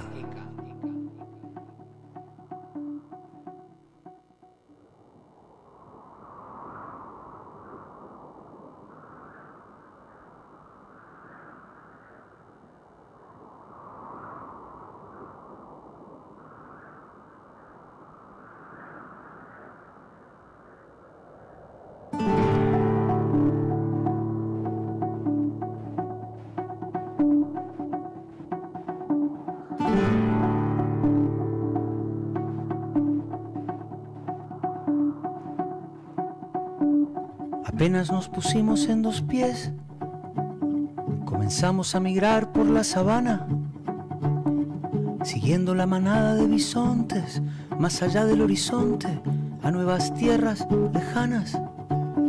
Los niños a la espalda y expectantes, los ojos en alerta, todo oídos, olfateando aquel desconcertante paisaje. Bueno, ahora sí, luz, cámara, acción. Esto es impresionante, es un, es un canal de televisión, ¿eh? se arma el set, Radio se arma el tele, set. radio tele. Radio tele, eh, impresionante. Eh, ya hay mensajes, eh. la verdad suenan muy bien los chicos de, de Malecón. Le damos la bienvenida a Gastón, por supuesto. mucho, eh, muy bien. Para su rincón ECA. su Aplausos, para, para, aplausos para Gastón porque hace Aplausos, tiempo que no son- venía. Aplausos para Gastón. Gracias, muchachos. Se lo merece. Che, me, me siento Sí, como claro. en casa ya, ¿eh? En la radio, Claro. la verdad que No, me siento muy a gusto. Estás, ¿eh? estás, estás- estás estupendo, la verdad que. Ustedes me este, escuchan, ¿verdad? Sí. ¿Eh? ¿Me están escuchando? Sí, Sí, sí, sí. querido. Bueno, lo que pasa. No, se escucha perfecto. Bueno, y si me Eh, están escuchando estamos, perfecto- Eso te iba a decir, porque a ver, estamos, yo estoy perfecto, entrando en calor. tengo una recomendación me voy- para no pará para porque se pisan, son divinos. Ay, por favor, me quiero mandar. No aprendieron nada en el curso. ¿Ves? ¿Ves? Precisamos al señor 90. que, nos ver. enseña a, a hacer- a hacer radio. Por favor. Chicos, A la mejor ver. manera de hacer deporte, el mejor lugar para hacer deporte. El Club Cohete. El Club Cohete, exactamente. Recuerden siempre que los amigos del Club Cohete los esperan para que puedan ir a practicar un montón de actividades como puede ser natación, por supuesto. Siempre mencionamos la piscina. La que es, piscina que nadar eh, desnudo. ahí está, eh, gala, gala, la piscina es gala. Claro, claro, Gimnasia, fútbol, karate, yoga, zumba, de todo un poco pueden hacer, este, aparatos, lo que quieran. Arrímense ahí, hablen con los chicos del Club Coet, 093-315-050. Recuerden Sí, que están ubicados en Juanico Esquina Cerrato, su página web www.clubcoet.com.uy y sus redes sociales. Club Coet, un club para toda la familia. Oh, yeah. Bueno, impresionante, impresionante. Hemos quedado, decíamos ahora, hablábamos fuera de aire, aire, hemos quedado cortos con un tema realmente sumamente interesante. Entonces, Gastón nos proponía que, bueno, que si no nos da el tiempo hoy como para poder desarrollarlo en un 100%, eh, mostramos algo, mostrás algo y después de pronto lo, lo retomamos e incluso le damos tiempo al- a, la- a- a nuestra audiencia, digo que después Bien. haga preguntas, ¿no? ¿Te parece? Claro, sí, Bueno. por supuesto. Todo tuyo. Sí. Bueno, em, la verdad que les voy a contar más o menos qué es lo que me pasó con este tema. Estaba hace unos días pensando, bueno, qué temática poder traer a la radio que pudiera ser interesante para, para la, la audiencia. Y en ese pensar la temática, empiezo a escuchar muchísimo, che, viste, a mí me encantan las series de Netflix. Che, ¿viste la serie de, de Jeffrey Dahmer? Y dele decirme, y todo el mundo me cruzaba, me decía, está buenísima, mirala, mirala, que está increíble, que está increíble. Bueno, nada, vi el primer capítulo, dije, no la miro más. No fue lo que quería ver en ese momento, entonces no la vi más. Después seguí escuchando lo mismo, hasta que en un momento escucho que era la tercera serie más vista en la historia de Netflix. Junto a la primera, que fue, era el juego del calamar. Sí. Y ahí me prendió la lucecita y dije, Algo pasa. ¿Qué pasa? ¿Qué onda? todo el mundo está tan fascinado con esta serie que además presenta un panorama bastante escalofriante de un hecho verídico. Porque no quiero spoilear nada, ¿no? No, Pero, es verdad, es, es- es buena aclaración, o sea, que no es Mm. ficción. No, exacto, no es ficción, que es la diferencia del juego del calamar. Pero eh, además dije, ¿qué está pasando con que todo el mundo está súper enganchado? Y después empiezo a googlear y resulta que había una subasta de los anteojos originales de Dahmer por 150 mil dólares. ¿Lo compraste? No tenía el cambio en ese momento, lo tenía en cripto y no pude cambiarlo en Pero ese ya, hay, momento. pero ya- ya- pero ya hay una línea, hay un diseño, hay una, una línea de que, que se dedica a eso, que sacó el diseño Dahmer. Exacto. O sí. sea que se puede conseguir una réplica. Sí. Más Y- barata. Y, y la verdad que me pareció como muy llamativo. No sé si a ustedes les pareció como tan llamativo. Totalmente. Y eso nos conecta con dos conceptos de la psicología junguiana que parecen muy interesantes para analizar este tema, que son el de persona y sombra. ¿Mm? Y lo que pasa, el fenómeno de Jeffrey Dahmer o como el fenómeno del calamar, son temas de proyecciones de la sombra colectiva. ¿Mm? Y para eso, si les parece, entramos un poquito en los conceptos y vamos charlando Sí, un poquito de esto. Está bien. ¿sí? Cualquier pregunta que quieran hacer, porque algunas cosas que surgen de, de- de lo que ha sido la patología de Jeffrey Dahmer y todo son bastante interesantes para aclarar, que difieren mucho de lo que yo que trabajo en las cárceles, difieren mucho de lo que pasa efectivamente en las cárceles y cuáles son los perfiles de las personas que están privadas de libertad. Que eso está bueno como... Sí, está bueno para, para, para, para verlo también. Te hago una pregunta ahí Sí, y un pregunte. alto, porque no vamos a espolear, obviamente, pero es casi que inevitable sí hacer eh, esta consulta o esta pregunta. Cuando vuelve hacia atrás se remonta a su niñez. Exacto, sí. Entonces, ¿te parece, no sé si era la idea, pero ver, ver, ver por ahí? ¿Por ahí empieza esto? Lo, eh, perfecto, excelente. ¿Qué pasa? Jeffrey Dahmer está eh, diagnosticado con un trastorno, no solo un trastorno límite de la personalidad, un trastorno psicopático de la personalidad, un trastorno esquizoide o esquizotípico de la personalidad, además de que tiene una necrofilia, porque necrofilia, para los que no saben, es excitarse o tener prácticas sexuales con muertos, ¿sí? y además el canibalismo, como práctica el canibalismo. ¿no? Trato, digo, es lo que Com- ya... completo. Claro, completito, Completito. completito. Sí. Cuando estamos hablando de psicopatías, estamos hablando de cuestiones que son hereditarias. La persona nace con una psicopatía, diferente a las sociopatías. La, sociopa- la sociopatía se hace, la psicopatía se nace. Y esa es una diferencia muy importante porque las cárceles están mucho más plagadas que da feo, ¿no? Pero hay muchos más sociópatas que psicópatas. Los psicópatas son menos. Entonces ahí el tratamiento obviamente va a ser diferente. ¿Y en qué también se diferencia un psicopático de un sociopático? Primero, en el psicopático la empatía es nula. El sociopático tiene algo de empatía. El psicopático es mucho más es mucho más frío con las emociones, es mucho más programador. Obviamente tiene una planificación mucho más elaborada. El sociopático es impulsivo. Lo que sucede es como lo que se llama emoción violenta. No es exactamente eso, porque bueno, hay una patología de, de por medio, pero es un impulso. ¿sí? No puede controlar sus impulsos. Le cuesta mucho entablar relaciones, ni hablar que al psicopático no puede entablar relaciones a largo plazo porque no contempla al otro. El otro es un objeto, un objeto para cumplir otro fin. Si lo tiene que lastimar, lo lastima. Totalmente. Y eso, bueno, nada, es importante aclararlo. Y en cuanto a la infancia, hay factores que inciden o que pueden llegar a incidir en el comportamiento de Jeffrey Dahmer que tienen que ver con la interacción en su infancia, pero no es lo, no es lo central. Él viene ya con una patología de base. En cambio, persona y sombra, porque ahí no podemos analizar tanto estos conceptos persona y sombra. Vos porque decís se nace. que Exacto, desde- se nace. El nace. psicópata nace. El sociópata se hace. Bien. Y se hace por cuestiones de la infancia, por interacciones eh, con sus familiares, por alguna cuestión crítica, traumática, por el entorno. Hay un montón de factores que van colaborando a la formación de una sociopatía. ¿Y nace por algo hereditario o nace a raíz de determinadas situaciones que le transfiere, por ejemplo, la madre? Que hay algo, que en la película algo de eso hay. Sí, es hereditario. Hay un, hay un factor biológico hereditario en los genes que hace la conformación de esta patología. Lo mismo que la esquizofrenia. La esquizofrenia no se hace, es una enfermedad del ser. Bien. No es una enfermedad del estar. No, Uno no se vuelve esquizofrénico por alguna situación en particular, sino que uno ya tiene, ya nace con la predisposición a ser esquizofrénico o la esquizofrenia. ¿sí? Bien. Que después se desata en a los 18, 19, una edad más avanzada, es otra cosa. Lo mismo pasa con las las psicopatías. Si nosotros observamos en la serie de Jeffrey Dahmer, él no tiene comportamientos muy psicopáticos hasta aproximadamente los 18 años. Sí, es verdad. ¿sí? Él, eh, estoy tratando de frenarme un poquito con los datos por si la gente quiere ver la, Sí, sí, la sí. serie, ¿no? Sí, Y en trato realidad- como- Yo, yo no la vi todavía, pero. No, no, pero en realidad hasta acá, verla. hasta acá no hemos spoileado nada, porque digo, nada, hay que para atar todo esto a, a- a- a- a- a todos los capítulos y todo lo que pasa, imposible. Sí, sí. Y acá por eso entra mucho el fenómeno este de persona y sombra. Y quiero tratar de definirlo brevemente. Em, persona es nuestra máscara. Es la máscara que nosotros vamos construyendo cuando nacemos, ¿no? Y tiene que ver con una necesidad de adaptación al mundo. Es como las máscaras de la Divina Comedia. Él va construyendo su máscara o fue construyendo su máscara en función El personaje para poder sobrevivir, ¿no? Exacto, es eso. La máscara es el personaje.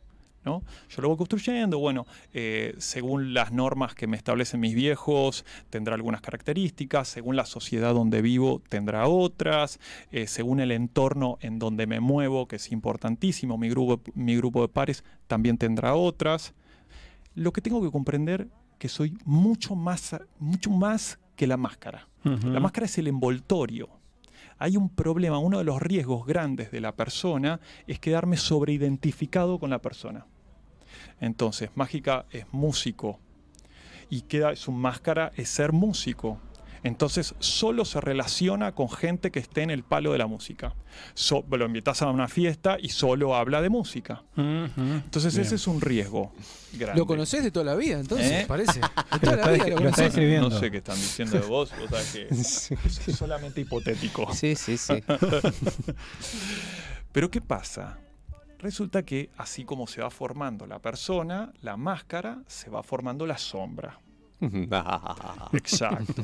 Esta especie como de subpersonalidad o lado oscuro de la personalidad. Me hizo acordar mucho, eh, recién vi ahí el muñequito de Darth Darth Vader. Vader, claro, el lado oscuro de la fuerza, exactamente. Es que ese concepto en realidad lo utiliza George Lucas para crear Claro. este, la saga de Star Wars. Es en realidad sacado de ahí. Exacto, sí. Y miren la alusión que se hace en la serie de Jeffrey Dahmer en relación a esto, que Jeffrey Dahmer decide ponerse lente de contacto amarillos o verdecitos, creo que amarillos son, por el emperador de la saga de la Guerra de las Galaxias. El emperador El- Palpatine. Exacto. Él quería tener el control mental. Entonces se había puesto estos lentes de contacto de ese color Sí, sí. para Sí. una forma como de someter y cómo estaba identificado con el lado oscuro. Sí, ¿no? totalmente. Entonces se forma esta sombra. ¿Y, estas, ¿Y qué va a parar esa sombra? Van a parar todas las características, todas las. Todas las. Sí, características de la personalidad que son indeseadas, que son percibidas como prohibidas, que no sirven, no sirven el canon cultural, que son desadapta- desadaptativas. Todas esas características van a parar a la sombra. Ajá. Cuanto más características, Ah, más llena está la sombra. más oscuro. Exacto. Y hay una sombra que es la personal, que va a tener que ver con la historia de vida de cada uno, y va a haber otra sombra que es la sombra colectiva, que van a ser todos aquellos cánones que se contraponen a lo que es la cultura. Todo lo prohibido para la cultura, ¿sí? todo lo que la cultura cree que es lo prohibitivo, que es lo indeseado, lo inadaptado, todo eso va a ir a parar a la sombra. Voy a poner un ejemplo. Hace muchos años atrás, la homosexualidad era percibida como una enfermedad. Por lo tanto, hace muchos años atrás, ¿qué iba a parar a la sombra? Claro. La práctica sexual de la homosexualidad. O sea, la preferencia por eh, tener sexo con, hombres. Exactamente. Sí. O mujeres. O mujeres, si sí, fuese. sin duda. Exacto. Después pasó el tiempo y eso logró salirse de la sombra. Entonces, en la máscara, ¿qué iba a estar? En la máscara iba a estar la heterosexualidad y la homosexualidad en sombra. Claro, ¿Mm? claro, claro. Llevado a ejemplos también cotidianos, puede tener que ver si, bueno, si vos, Javier, te criaste en una familia en donde em, el conflicto estaba prohibido, y todo tenía que resolverse con paz, con mucha tranquilidad, no podías exponer tu rabia, entendiste que eso no estaba bien, entonces tu agresividad posiblemente vaya a tu sombra. El Claro. problema de esto, Voy a mencionar, Sí, perdona que te corte, un, ejemplo, no voy a nombrar ni dónde ni quién, era en una, en una sesión de terapia grupal de un, per- de un personaje que trabaja con, este, con coaching, personaje español, conocido. Eh, en una de sus este, terapias estaba trabajando con, con- con una persona que estaba ahí en, en la, en la- en la conferencia. Bueno, y, el- en determinado momento la persona empieza a trabajar un dolor muy grande por la pérdida de un hijo. Entonces el- la persona esta empezó a contar y empezó a hablar y, y- el, coach no lo empezó a, como a acompañar. Y, bueno, y la persona iba por el lado más de bueno del dolor de la pérdida y todo lo demás. Y en determinado momento, bueno, empieza a contar que bueno, que ese hijo en realidad había nacido con determinados problemas este, físicos.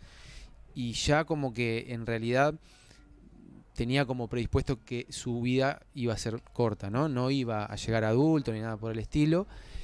Y, bueno, y, el hombre lo empezó como a, como a tocar, a tocar, a tocar, y hasta que lo hizo sacar su sombra, que el, verdadero dolor que el hombre tenía era la culpa que sentía, porque en determinado momento le dice, pero decime la verdad, ¿qué es lo que sentís cuando pensás en la muerte de tu hijo? Y hasta que en determinado momento logró sacar esa sombra y decir que lo que realmente sentía era alivio. Era alivio porque se hubiera muerto el hijo porque y significaba un, mo- un montón de movida para la familia eh, en, cuanto a los cuidados. eh, era como que toda la familia estaba eh, siempre pendiente de ese hijo que tenía un montón de problemas. Y, y- para el hombre poder decir, obviamente eso fue una terapia privada, ¿no? Poder sacar eso para afuera fue súper sanador en el sentido que el verdadero dolor era sentir la culpa que sentía por sentir alivio. ¿Me explico? maravilloso el ejemplo, está buenísimo, porque es, es el deseo de que muera el otro. Ahí Claro. está, ese deseo está en sombra. Súper escondido en la sombra. Súper, claro. claro. Y eso Totalmente. pasa- digo, le pasa a un montón de gente. El tema de la, principalmente el tema de la violencia. Violencia y sexualidad son temas que generalmente están en sombra. ¿Mm? El tema que cuando la sombra adquiere mucha potencia, se vuelve autónoma. Y tenés estas explosiones, por ejemplo, el que tiene muy eh, en sombra lo que tiene que ver con la agresividad, pueden, en casos extremos, puede llegar a salir de una conducta muy agresiva. O sea Muy que vos violenta. decís, por ejemplo, que alguien que capaz que trata de ser las 24 horas espiritual, en el momento que explota puede ser com- alguien completamente diferente a lo que profesa, por ejemplo. Sí, recontra, sí. La verdad, bueno, eh, esto no se puede tomar como aislado, No, son no. un montón de factores. Claro, claro, obvio. Pero bueno, eh, la verdad que tengo, no quiero citar nombres, pero hay muchos no. casos de los chicos que yo atiendo Ajá. allá que han tenido explosiones de este estilo y no tienen ningún tipo de antecedente, ningún tipo de antecedente Ajá. violento. Gente muy medida, muy mesurada, con mucho autocontrol aparente. Hay una situación Porque Explota la bomba. que los conecta con ese contenido que está por sombra y los toma por completo. Se llama posesión de la sombra eso. Sí, porque Es- además en el caso de, de- de la gente, de- como mencionaba Mágica, que practica la espiritualidad, uy, qué horrible que una persona que practica espiritualidad se enoje, putee, diga malas palabras y grite. Y en realidad no, porque No, loco, no, se- seguís siendo un ser humano. claro, ¿no? O sea, totalmente. seas budista, Totalmente. practiques meditación, hagas reiki, yoga, lo que quieras, tenés todo el derecho a enojarte y a mandar a cagar Claro. a alguien si tenés ganas, ¿viste? O sea, pero Claro, no, claro. en el mundo espiritual eso es horrible, no, no se puede hacer porque yo soy espiritual. Claro, no. Hay, hay que ser natural, si no después. Totalmente. Estamos medio sobre la hora, eh, ya, Bueno. lo, sa- ya, lo, ya lo sabíamos. Em, Queda para, para la próxima. Exactamente.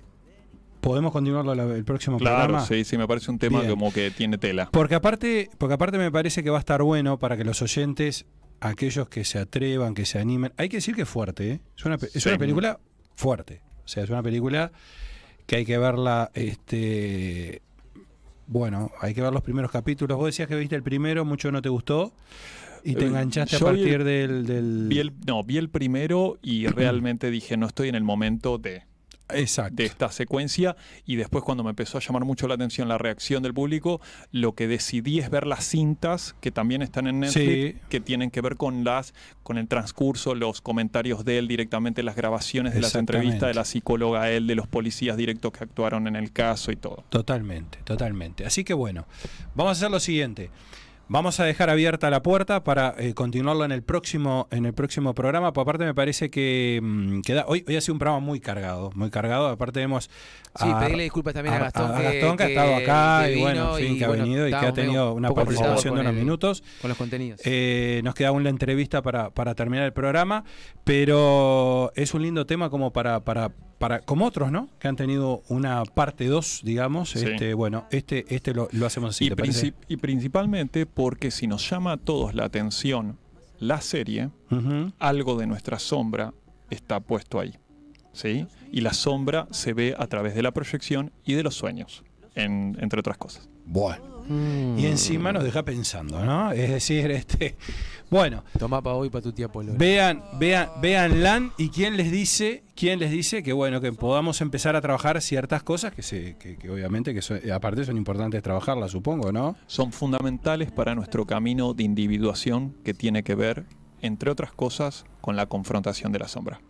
Exactamente. Bueno, Gastón, un espectáculo, ¿eh? Y que, le mande, muchachos. que le mande saludos a sus fans porque la gente siempre está preguntando Saludos. Rinconeca. Sí, es a ver, Quiero- ¿cuándo está Rinconeca? ¿Cuándo está Sí, Rinconeca? A la teleaudiencia. Por favor. Y quiero mandar un saludo grande a Chechu. Chechu, te mando un saludo grande, amiga que me la reencontré en Buenos Aires y hace tiempo que no la veía. Bueno, excelente, sí, ahí, ahí en las redes se lo ve, la pasó bien, se divirtió, se lo ve bien acompañado, eh, se lo ve feliz, alegre, tomando, comiendo. Yo digo que cuando uno viaja, mira, si ya tomás y comés y te distendés, ya Ah. está, ¿viste? No necesitas mucha cosa más. Y no lo tenés que pagar vos. Y no- bueno, si no lo tenés que pagar vos, pero por Dios, ya ahí eh, te diría que es un plan redondo, así que bueno. redondo, redondo. Querido, muchísimas gracias. ¿eh? Gracias a ustedes. Nosotros nos vamos a la pausa. Sí, sí, sí. sí. Eh, no sé, un poquito ahí de la música, puede ser un poquito de Coldplay simplemente Eh. para escuchar, porque quería decir, ¿no da el tiempo? Bueno, Coldplay está en Argentina. Está, chao, Eh, chao, no, está no. haciendo sus mega shows. Son no, no, 10 nadie le River Play importa, completos, enteros. Lo voy a traer el programa que viene igual. Está quemando los Eh, billetes de y es más, el no programa que nada. viene traigo dos temas, porque este me gustó y tengo otro más que me encantó. Así que bueno, el que viene no va en este, doble plato. Pausa, volvemos. verso de admiraciones, de hambrunas. Y así ha sido desde Animales de radio. En Bookstore, tienda de libros, te invitamos a descubrir un mundo de títulos con las últimas novedades y todo lo que te interesa leer. Encontrá nuestra tienda en Avenida Brasil 2487, esquina Simón Bolívar. También puedes visitarnos en nuestro sitio web www.bookstore.ui o comunicarte a través del WhatsApp 097-495-883. Seguinos en nuestras redes sociales para enterarte de los últimos lanzamientos. Envíos a todo el país. Bookstore, tienda de libros. Ahora en Positos. Viernes a la noche, trabajaste toda la semana esperando llegar a este momento, te metes en la camita, pedís una pizza, estás poniendo la serie y no te vas a tomar un té de manzanilla. Ceres Artesanal, Botica Beer, 11 estilos, mucho amor. Seguinos en Facebook e Instagram y acompaña tus películas como se merecen. Botica Beer. Es especial. Club Coect. Si estás pensando en hacer deporte, vení a Club Coect, en el corazón de la Unión. En Club Coect podés hacer natación, gimnasia, fútbol, karate, yoga, zumba y mucho más. Vení a conocer nuestra renovada sala de musculación. Además, contamos con salones de fiestas y reuniones para que disfrutes con toda la familia. Comunicate con nosotros a nuestro WhatsApp al 093 315 050. Buscanos en redes sociales y visita nuestra web en www.clubcoec.com.ui Club Coec, un club para toda la familia. ¿Tenés discos que no usás? Compramos CDs, vinilos, LPs y cassettes. También libros. Estamos en Galería del Virrey, local 39, 18 de julio 1268. También vamos a domicilio. Compra y venta al contacto 092 895 858. Rock and roll y otras yerbas. Disquería, librería y artesanías.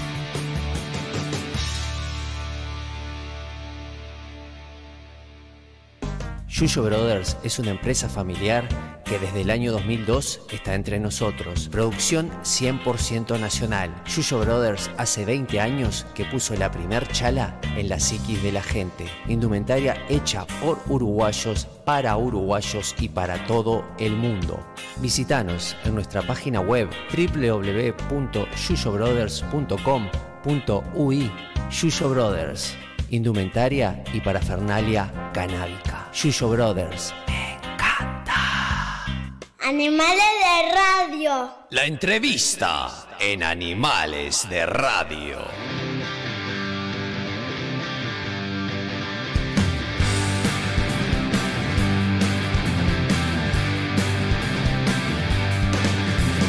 Voy sabiendo que hasta hoy le di más de una vez algún que otro color.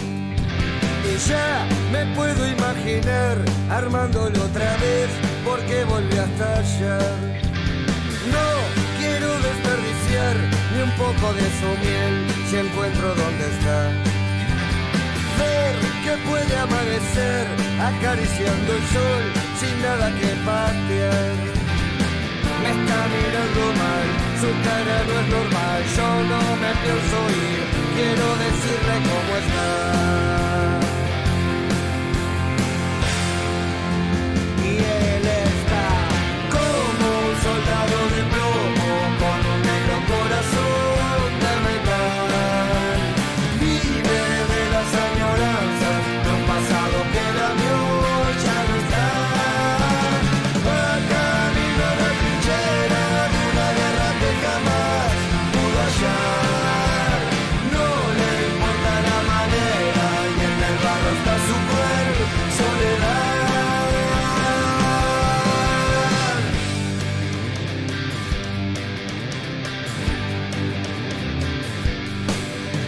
Bueno, y estamos volviendo de la pausa y ahora sí para meternos de lleno en la entrevista. Es un placer recibir, por supuesto, a nuestro invitado. Formó parte de una de las murgas más reconocidas sin duda del país, como es la Catalina. Es hincha muerte de cerro, tiene muchas horas de radio y otras tantas de televisión y hoy nos va a dedicar no tantas horas, pero sí un rato, supongo, a Animales de Radio. Le damos la bienvenida al querido Rafa Cotelo, querido. ¿Cómo estás? Bienvenido a Animales de Radio. ¿Qué dice la barra? ¿Vos cómo andan? ¿Todo bien? ¿Todo tranquilo? Espectacular, pero impresionante ahí, preparando, ¿qué estás preparando o ya estás tomando eh, ese mate espectacular hasta ahora? Estoy tomando el mate, el último del día y, y lo que se está preparando es la cena, pero en realidad no lo estoy preparando yo, lo está preparando Clarita. Espectacular. es la, la cocinera designada en este bar. Ah, bueno, excelente, excelente.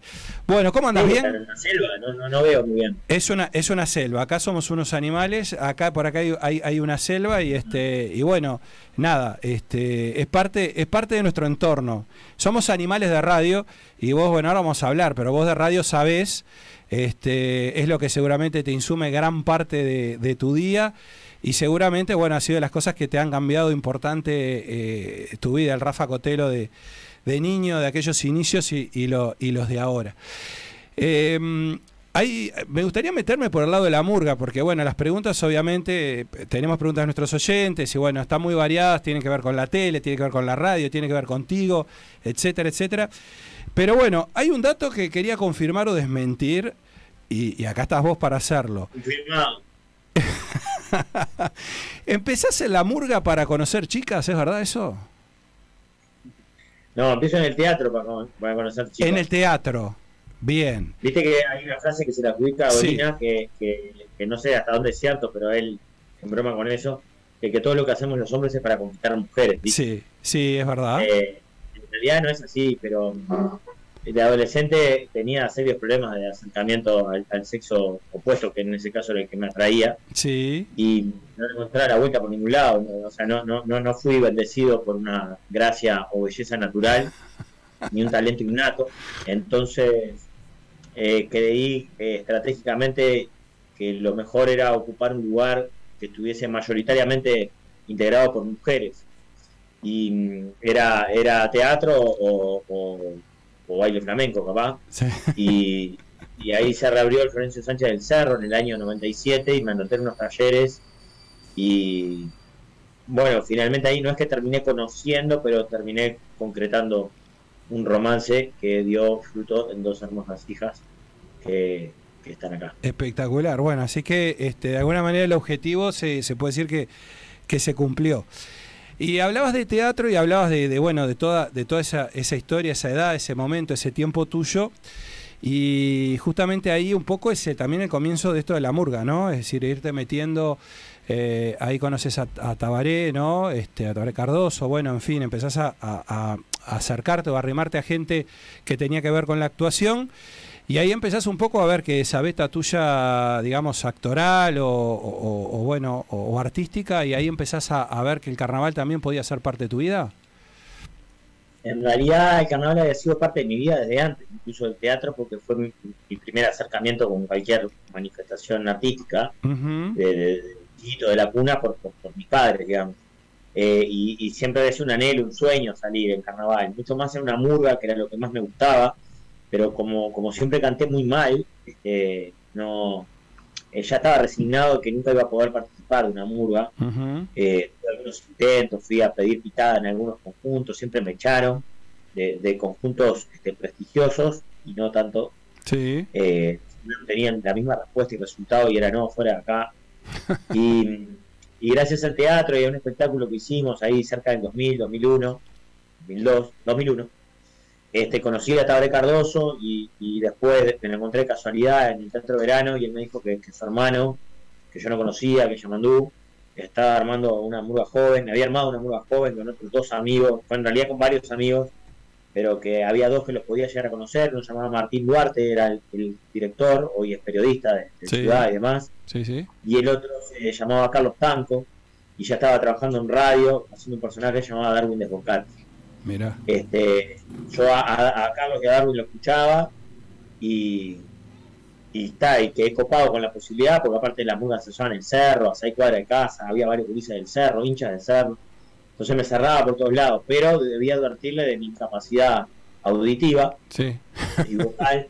Que no importa, no, no, no en esa murga no importa si no cantás bien, la idea es que vaya y te diviertas. Y arranqué a ir y los primeros seis meses no hacía nada más que ir a los ensayos y escuchar cómo cantaban ellos, porque yo Sí. no podía cantar, no, sabía, no, no podía afinar. Y después ya en un ensayo me mandaron a la cancha a improvisar un personaje y, y ahí ya me Me sentí hace el puntapié.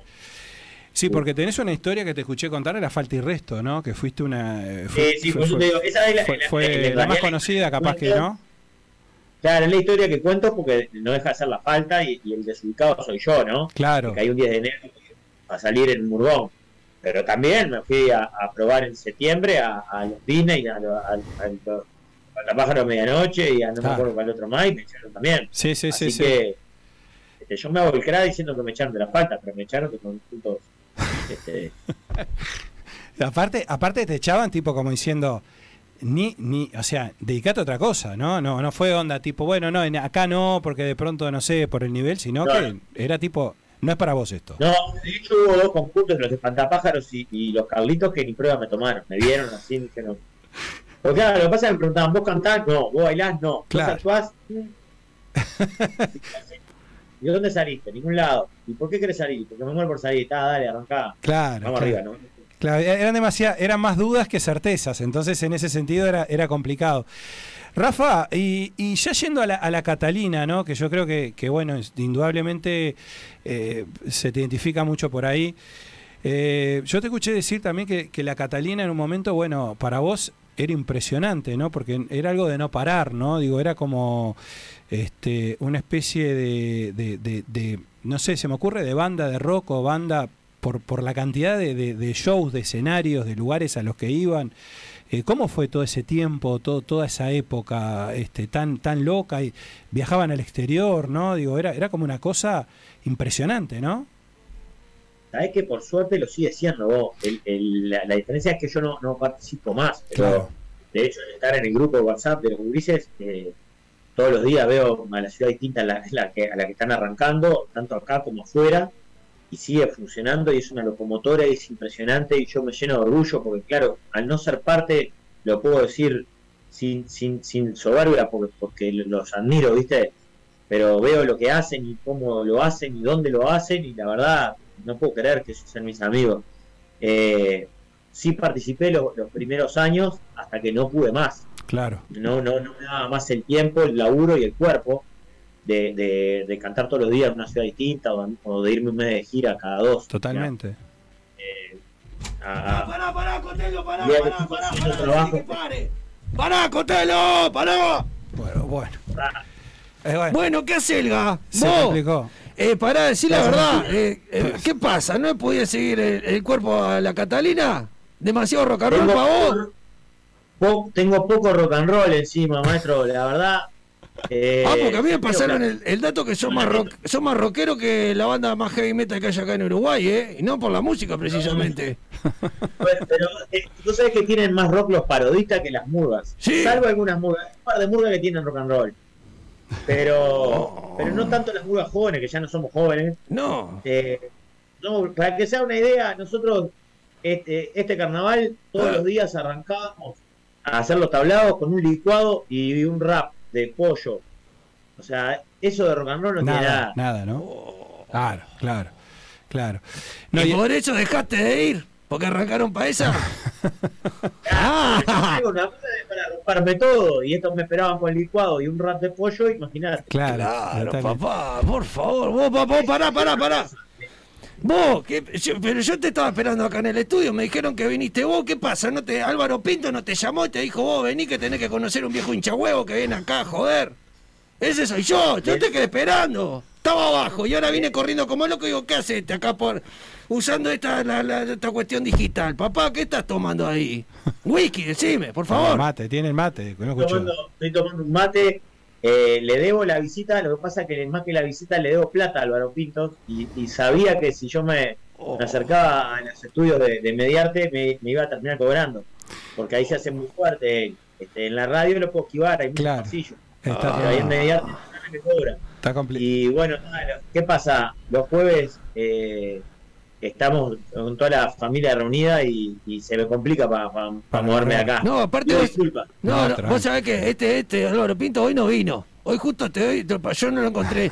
Pero a veces vos sabés que yo vengo a la radio y me parece que, claro, te está esperando vos y otro más que le dé guita porque está ahí, tiene una habitacioncita ahí, está como agazapado así como una vieja. Entonces sé que y ahí le encaja un palazo en la cabeza. Y ahí, bueno, le chapa la cosa que tenga en los bolsillos.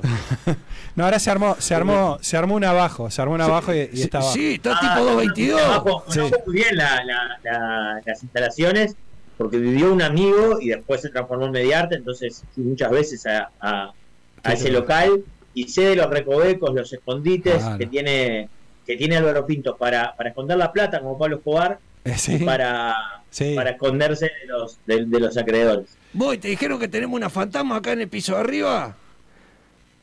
¿Sabés la historia Eh, del fantasma? la- las últimas veces que yo fui de noche me pareció verla así. Sí. Oh, no, pero te- pensé que eran alucinaciones mías. No, tenemos acá el Juaco, el operador, que no, no le gusta quedarse solo. Porque dice que le, hay una gurisa ahí. O sea, sí. Me parece que eh, suena más argumento del Juaco para poder eh, estar acompañado de una gurisa. Bueno, también puede ser, sí, también puede ser. Rafa, Se puso eh, colorado el Juaco, así que debe- algo de verdad hay. Algo de verdad hay, sí, algo de verdad hay. Rafa, eh, bueno, luego del carnaval viene la radio, ¿estamos bien? Digo, ¿cómo, cómo llegas a, a la radio? ¿Cómo, cómo, ¿Cómo arrancás en la radio?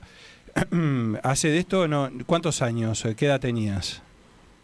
Lo, mirá, lo primero que hice en la radio fue en el año 2002 con, los- con Yamandú, Ujú. eh, Fabián Cardoso, periodista TNU, Cristian Font, Diego Martínez, hoy fotógrafo de Nacional y ex integrante de La Mojigata, Sí. Diego Guayru, Pablo Aguirrezábal, el Moncho Licio, el Nacho Alonso, Bueno. Y no me acuerdo quién más. Un plantel, Este, un equipo de 11. 36, los lunes de noche.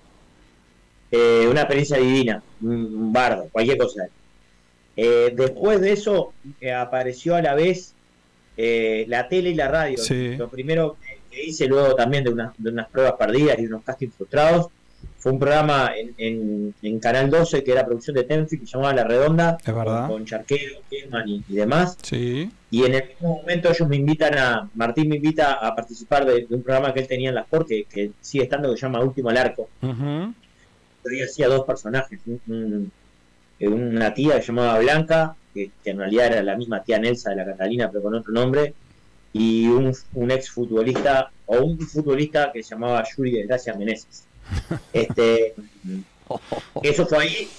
Y, a- y al toque Alvarito me, me invita a laburar en Océano. Los primeros años no se pudo, porque yo era claro. Y, y después sí, ya. Y aparte Alvarito es bastante tacaño, ¿no? No, eh, sí, bueno, vos le verás plata, pero mirá que acá a veces camina con los coditos. Yo lo he visto subir las escaleras con los codos. Mirá que acá puso silla nueva, una cosa, pero a mí ya hace un par de días no me responde WhatsApp, ¿eh? Mirá que no me debe plata. Yo te digo nomás. Eh, eh, bueno, ahí después de un par de intentos fallidos lo- este, logré, eh, o sea, incorporarme a la- al cuadro de Océano. Al principio iba a ser para laburar en, en- en Justicia o, o- o en un programa, cuando Justicia un año deja de salir, hace en Bulgaria y no sé qué otro programa más, y ahí íbamos a meter un programa con Pablito. Ah, eso no salió, entonces al año siguiente me, me, me uno a, a, a segunda pelota, que es como, como el, como el de, de- de la mesa. Bien, y contame, Rafa, ahí se viene el cambio de radio, una decisión supongo importante, este, si bien se van, se van todos ustedes, ¿no? Es decir, prácticamente la programación que estaba ahí en Océano se va para el sol. Dejaron el océano sin agua, ¿qué hicieron Sí, ahí exactamente, vos? secaron el océano. Está, no te voy a decir que te mando saludos, porque Ah. no sé. No, quiero dar nombre. el productor me dio idea, pero le digo, mirá, después si vienen a buscar que te agarren a piña no, vos. no, no invente, no invente, Ta, no, no ta, está ta. chequeado, no está chequeado. Está bueno, está. ¿Qué sentiste en ese momento, Rafa? Eh, cuando te plantean, bueno, nos vamos a ir, nos vamos a cambiar. Saquemos lo, lo económico, ¿no? Porque muchas veces eh, la propuesta económica puede ser buena, pero bueno, es todo un cambio, ¿no? Un gran desafío, imagino. Y un cagazo bárbaro. Igual no fue enseguida, fue como a los 10 años que entré a Océano. Esto fue Sí, sí, sí. 2016. Sí, sí, sí. Este, y en realidad fue un, un- un cagazo bárbaro, pero también este, muchísimas ganas y entusiasmo de, de- de subirme a un barco con, con el Piñe e Iñaki, que fueron los que me lo propusieron, de, de una oportunidad que, que creíamos que podía estar buena este, para todos eh, y, y que dependía de nosotros, que nos dieron la confianza y el respaldo de, de probar y, y ver qué onda.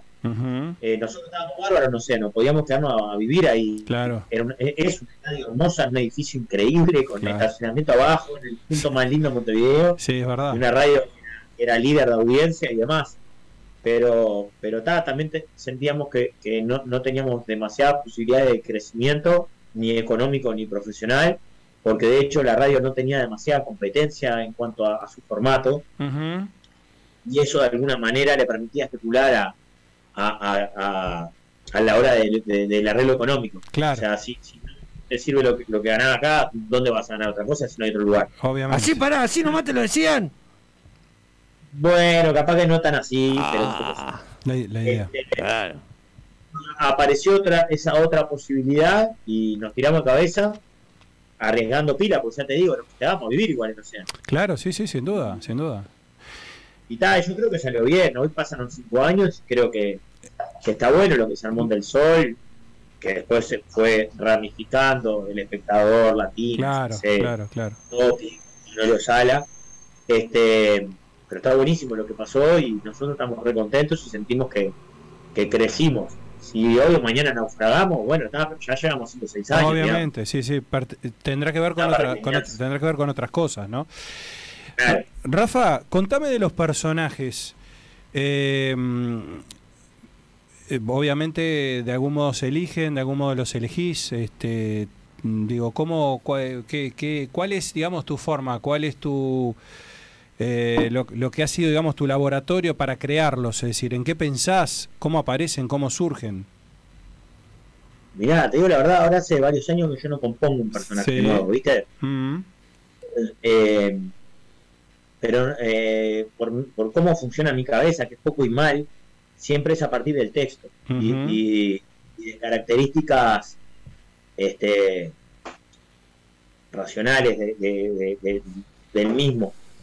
Eh, lo, lo poco que leí de teatro en mis épocas de hippie estudioso, de Stanislavski, Grotowski, Barbara, esas cosas, viste, de la psicología del personaje, ¿no? De, tratar de, de meterme en, en la cabeza de, de- de eso que estoy componiendo y de empezar a pensar como él, Claro, no como yo, claro, claro. ni como yo pensaría que piensa él, sino tratar de, que sea más orgánico y natural. Este, no es nada sencillo y creo que nunca me salió, pero era por lo menos lo, lo que intentaba. Y cuando, cuando salió más o menos bien, este, creo que fue gracias a eso, y cuando salió más o menos mal, fue porque no pude aplicar eso. Totalmente, totalmente.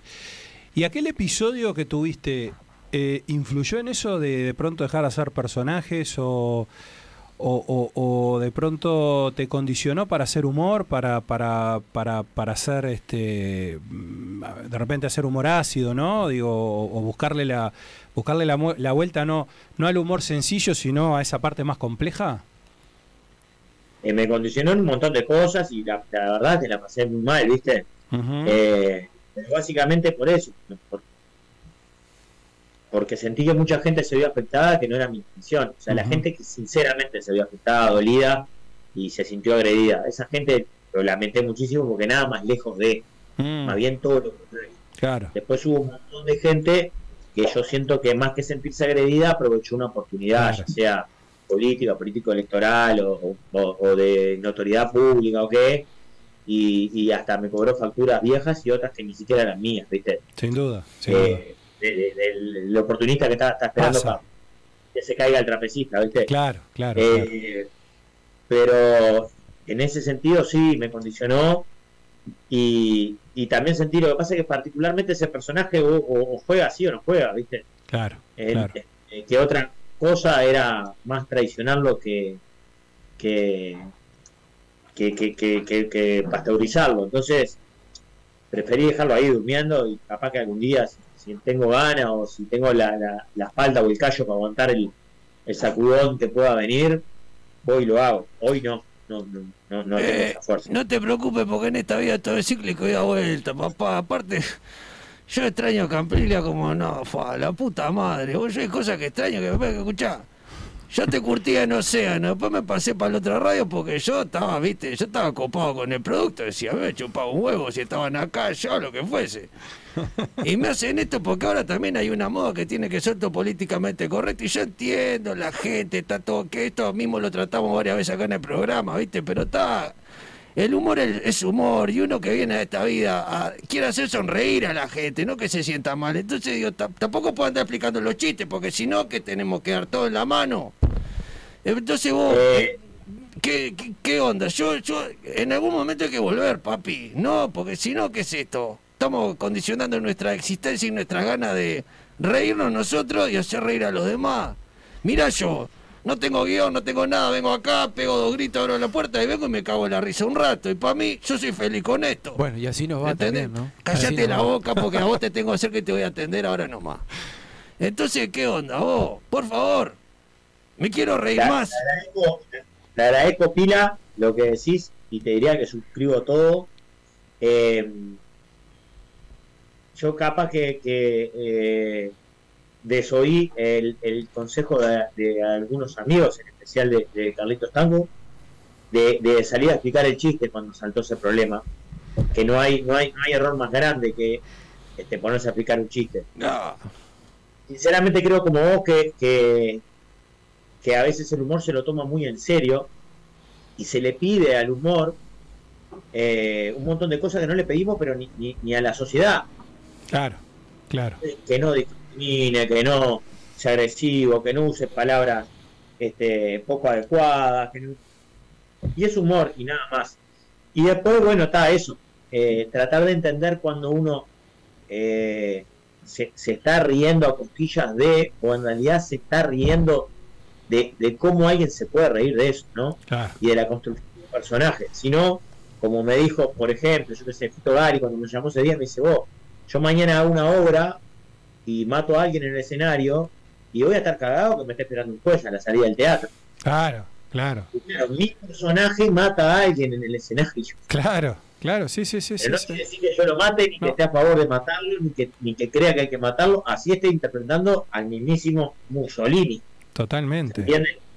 Eh, entonces, justamente, meterse en la lógica y en la cabeza y en la psicología de un personaje es tratar de decir y de expresarse y manifestarse como pensaría ese tipo, o esa mujer, o quien sea. Totalmente. Bueno, Campiglia pensaba así. Claro. Y piensa eso. Totalmente, Eh, totalmente. Si yo se- le cambio su discurso, cambio el personaje y. y- Sí, no y tiene sentido. Sí, totalmente. Rafa, Muchas veces incluso yo me quedé contento con los resultados de, de- de- de lo que generaba Campiglia porque sentía que era una forma de denunciarlo también. Como Mickey Vanilla de Capusotto, y no me estoy comparando ni ahí, ¿no? No, Por favor, claro. cero. Pero, pero vos, una manera de denunciar sí, sí, sí, sin Ah. duda. Sin a la gente que piensa así, de verdad. Claro, claro, que, lo- que los hay y hay muchos. Lo que pasa es que, bueno, Es que históricamente los grandes humoristas en la historia mismo de la humanidad te bajaban línea, entre comillas, no, a través del humor. Y así también se hicieron grandes, ¿o no? Escuchá, totalmente. sea malo. Totalmente. Rafa, eh, mm, tenemos que ir redondeando porque ya estamos un poco sobre, sobre, sobre la hora y aparte vos también para atender tus cosas ahí.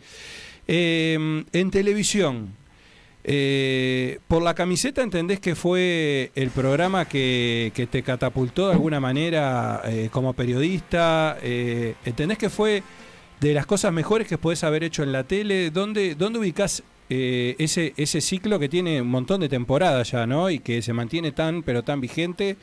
¿Qué te pasó con ese programa a vos? Bueno, en realidad no sé en qué, en qué lugar ocuparlo ni, ni, ni qué generó en mí o en mi carrera. Lo que sí sé, y lo, y lo tenemos presente siempre cada vez que lo vamos a filmar, es que es casi el programa perfecto o ideal para hacer. Si, si a vos te dicen, viene el flotás la lámpara, viene un genio y te dice, ¿qué programa de televisión te gustaría hacer? Y me gustaría viajar por todo el mundo, ir a visitar a los jugadores de la selección que, que, que- que son ídolos, Claro. comer un asado con ellos y hablar de fútbol y matarme la risa. Claro, claro. Y que me paguen por eso.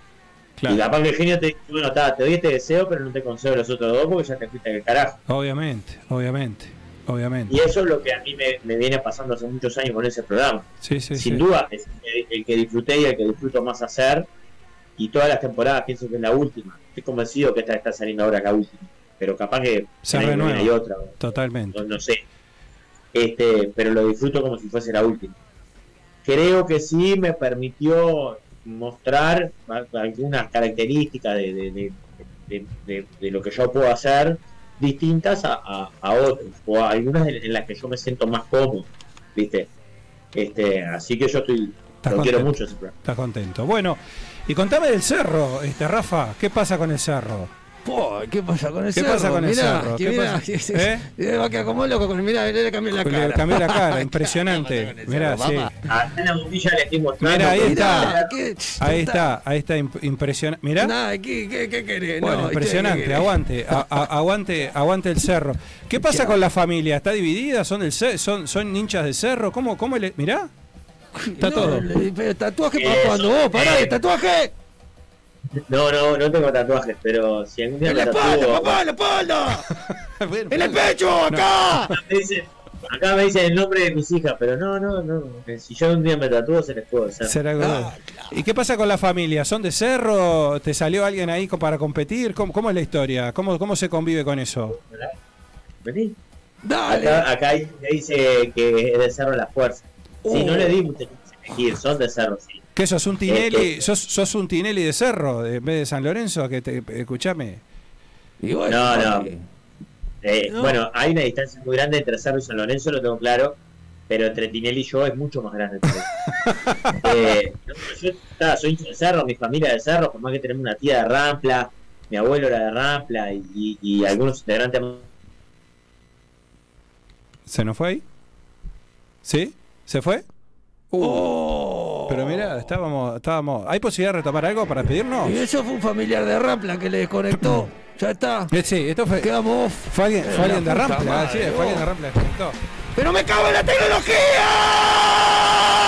Varón, Mándale saludos a los amigos No hay- de Yuyo Brothers. Vaya a a esa vaya, Sí, saludos. mándame su llorar a ver si No, poco eh, no hay posibilidad, ¿no hay posibilidad de conectarnos para despedirnos? A ver si puede conectarnos para despedirnos. Vamos a ver, vamos a ver. Sí, vamos a Esto tratar. fue un. FM. Yo ya ¿Eh? te aviso, esto fue en FM que toqué No, espere, no, no denuncie gente sin prueba. Porque Bueno, está cosa. productor, Recién tiró productor. una ahí, tiró una ahí que después la vamos a charlar. No, yo- a ver, a, a ver, yo trajo datos, metió Álvaro Pinto, no sé, habló tanta bueno, gente. Hoy, nombró tan. No diga nombre, eh, eh, haga insinúe, pero no diga nombre. Ay, Le falta la cédula de hoy, me te preguntó. muestro, pídale pero la no te muestro. No, papá, acá pelamos, acá pelamos. ya Pidan, la cédula. Vamos a tratar a ver si podemos contactarnos como para despedirnos de, de, de- de Rafa. Una, una pena ya sobre, sobre el final, pero alguien de Rampla desconectó. Y Le habrá sacado el internet. Le sacó el internet alguien de Rafa, alguien de, de, de Alguien de. Rafa, no, de Rampla. Sobre, sobre, sobre el final. Va a tener que pedirle el autógrafo. ¿Dónde voy a ir a pedirle el autógrafo? Y voy a ir a Del Sol, ¿a dónde voy a ir? Está perfecto. Ya va a ser una visita del sol. Y claro, Se eh, queda- se queda voy a visitar a Mozone y después voy a hacer y a Yuri. Y de- y- Yuri, te mando un beso. y de- Mirá y de- que Enrique vio el programa, quedó como loco. Dice, son unos hijos de puta. Sí, Eso Yuri, lo grande, grande. Yuri también ahí. A Adrián que nos escribió y estuvo haciendo televisión. Adrián ya está arrancando a full. Va hasta el 18 de noviembre, ¿eh? después va para el Mundial, va a ser el Mundial. Así que bueno, este, hoy, hoy, hoy me habló, hoy, me- hoy me habló justamente, hoy, hoy justamente Adrián me habló, ver, hoy justamente Adrián me habló de Rafa, ¿eh? Sí. Adrián Mozone me dijo, es cra, es cra, cra, la verdad, y le aprovechá y se mandar un saludo, este, se me lo cruzo todos los días, pero bueno, vamos a aprovechar, dice que, que vos lo tenés ahí, dice, para mandarle, para mandarle salud. De Alvarito usted ya le preguntó, así que bueno, Alvarito- entrando en calor. Ahí lo tenemos, vamos arriba, vamos arriba, vamos Explíquenle arriba. a Rafa que esto pasa porque Alvarito no paga el, el premium de Zoom. ¡Pua! Es verdad. Eh, ve, Sí, vos, eh, se cortó porque pidió la sesión, la sesión gratis de Zoom de la rata de Alvarito. vos, vos, Cotelo. eh, mirá, te voy a decir una cosa. Este acá cuando se cortó la transmisión me pegó una meada acá en vivo a mí de que nombraste gente que no sé qué. Ay, pará, me vas a censurar. ¿Para qué mierda vengo? Yo vengo para putear, para reírme, para divertirme y para mandar todo al carajo. Escuchá. Aparte, mira, te una cosa. Claro, pa- no me rompan las bolas. Déjame hacer lo que vine a hacer. Rafa, Mirá, ahí te va a decir una cosa, sí, eso dígale. la puta madre, voy a decir, mirá, este papel, yo acá lo tengo, todo el mundo viene y me hace el, el, el- el- un, me- una- un autógrafo, Autógrafo. Un autógrafo, pues yo soy el señor 90. Autógrafo y foto. Escuchá, eh, ahora no me da el tiempo para ir hasta tu casa porque aparte no sé Oiga, qué van a hacer de comer y yo soy vegetariano, capaz que hicieron asado y, y no quiero escupirte el asado precisamente. Quedé el otro día, viste, aparte aprendí con el gordo Mozone que hay que ellos decían que le tiraban piedra, iba en una balsa tirándole piedra a Titanic. Y yo los maestros copio y pego. Entonces estoy para esa. Digo, a ver, con altura, estamos haciendo humor. Pero da no tanta vuelta para decirle que le va a pedir el autógrafo. Pero no me hinché la Zoom de pelota. nuevo y él no terminó todavía, ¿viste? No, no, no, está esperando, no Nos sabe va a le va a cortar. Álvaro la señal acá a nosotros directamente. Voy a ir al sol a visitar gordo Mozone y me debes eh, autógrafo y foto. ¿Está? Quedamos en esa. Pero, se- 90, eso, eso no es rockero, señor 90, eso de, eh, eh, de groupie. Bueno, papá, pero escuchame una cosa, a ver, en los 90, eh, sí, sí, bueno, pero, eh, lo que pasa es que yo soy un músico frustrado y la, fue la que me quedó ir a ver a las bandas y decirle, firmame acá, firmame acá, ¿entendés? Se- y se bueno, ta, Ya- fue ya- lo que me ya- quedó. Ya lo irá a visitar entonces. Y claro, y si nos queda pendiente tirarle eso. Hoy no vamos del sol por la culpa de este que tiene que hacer no sé qué anda, ahí, anda en negocio turbio, ahora se va a hacer no sé qué vuelta tiene que hacer. Trabajar. Lo que Ya, no hace usted. Trabajar, no escuchalo. Rafa, Rafa, nos tenemos que ir. Esa, esa música que se levanta significa de que se viene el próximo programa. Y Eh. queremos no, no despedirnos, por eso queríamos tenerte ahí. Agradecerte por tu tiempo. Sabés que, sabemos que estás a mil, que haces jornadas larguísimas. Y la verdad que ha sido un placer tenerte, preguntarte y que nos respondiese todo. Mira, está, co- Gracias. está como loco, estoy mirando para el costado. Ahora quiero saber, yo porque Victoria Rodríguez también no vino, pero le dije, vos Victoria, ¿qué vas a cenar? Y le dije, me voy para allá, me voy para tu casa. Sí. Está.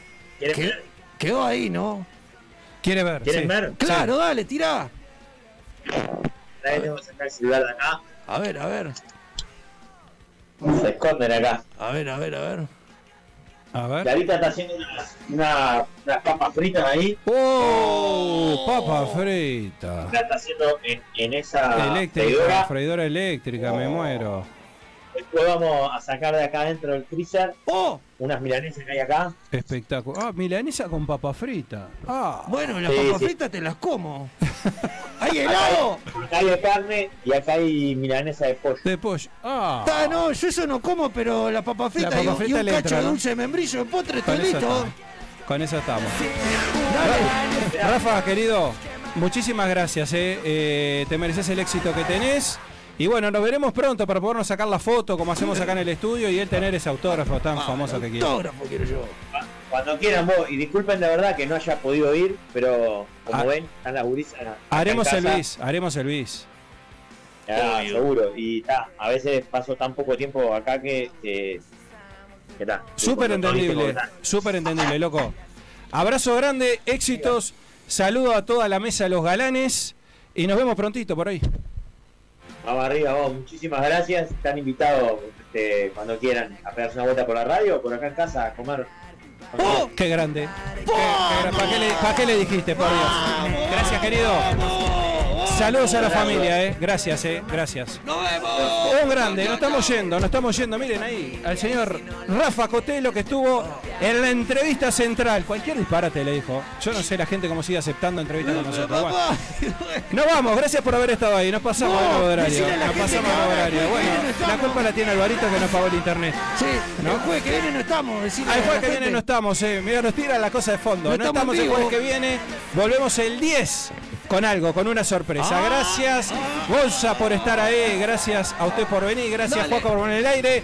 Ahí está mi cuñado que vino a visitarnos también. Diego, mira, Chao. está Diego ahí que vino a visitarnos. Chao, chau. Gracias.